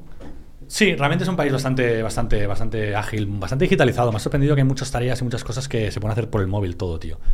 Y eso la verdad es que te llegan las multas a cabo de 5 minutos por un SMS. Flipas. Y las puedes pagar con Apple Pay. A ti, a ti no te llegan porque a ti no te ponen multas, ¿no? Con el coche. Claro.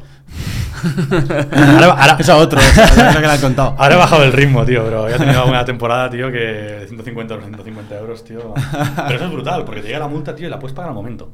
Apple Pay. Pim. Te llega un SMS con un link, Hostia, clicas Pay, eso- y lo pagas con Apple Pay, tío. Siempre pensaba en modernizar el Estado y que vais a ir en España y eso. Los peajes los recargas con la aplicación por Apple Pay, tío. Claro, tal cual. Eh, bueno, peajes son realidad son, son tags porque no hay barreras. O sea, Sí. pasas por ahí y te lo, te lo quita automáticamente. Pero está todo bastante sencillo. O sea, realmente es un país Eficiente. muy eficiente y muy cómodo. Porque si no fuera así, la gente no viviría ahí. Claro. Porque nadie quiere vivir a Y 50 seguro. Y segurísimo, evidentemente. Porque nadie quiere vivir a 50 grados en el medio del desierto. Claro. Eh, es así, o sea, totalmente. Entonces, si, lo vas, si la gente tiene que ir a vivir ahí, que sea por una razón. Y normalmente suele ser lo económico. Pero si a lo económico lo acompañas 100% de seguridad, em, cosas muy cómodas, aplicaciones, super aplicaciones para todo. Es que puedes hacer vida sin salir de casa, tío. Si quisieras. ¿Y tú cómo te organizas ahora? Es decir, estos meses de verano, que es literalmente el infierno, te Bueno, vienes a, te vienes a, a estoy aquí. España Sí, eh, y luego todo es en septiembre. Me voy a volver ahora. Bueno, pues, claro, estos podcasts son un poco, o sea, se perdonan el tiempo, pero ahora Claro. estamos a finales de julio, Sí. mediados de julio, y me voy a volver ahora ya, porque llevo un mes y medio en España, que me los he pegado de puras vacaciones, Ya, y quieres trabajar. que no he pegado ni el huevo, y quiero trabajar. Tengo muchos, un montón de cosas que hacer, gente que tengo que ver. Ya no solo trabajo que puedo hacer con un ordenador, que eso sí que he ido haciendo, pero tengo un montón Reuniones, de reuniones pendientes, un montón de gente con la que quedar, un montón de historias que ver face to face, y contra antes lo haga mejor. Pero el, el- el planteamiento ideal y realmente yo cuando fui a vivir a Dubái dije, hostia, mi, mi, mi goal sería pasar el verano aquí y todo el resto del año ahí. Y en este año lo he cumplido. Bueno, he cumplido un mes y medio, pero es que me quiero ir. O sea, es, es que no...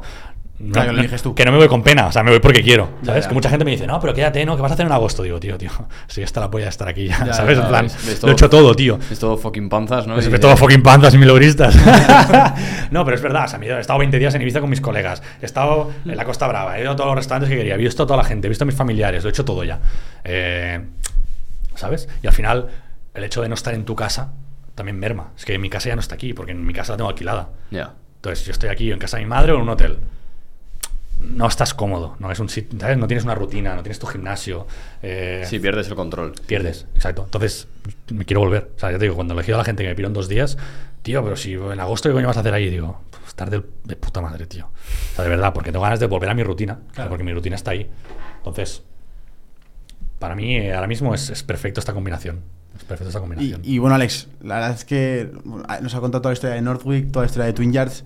Em, también hemos dado consejos acerca de la gente que está empezando a emprender. ¿Hay algo que antes de acabar el episodio te gustaría mencionar, que no hayamos mencionado y que te gustaría eh, como concluir con eso?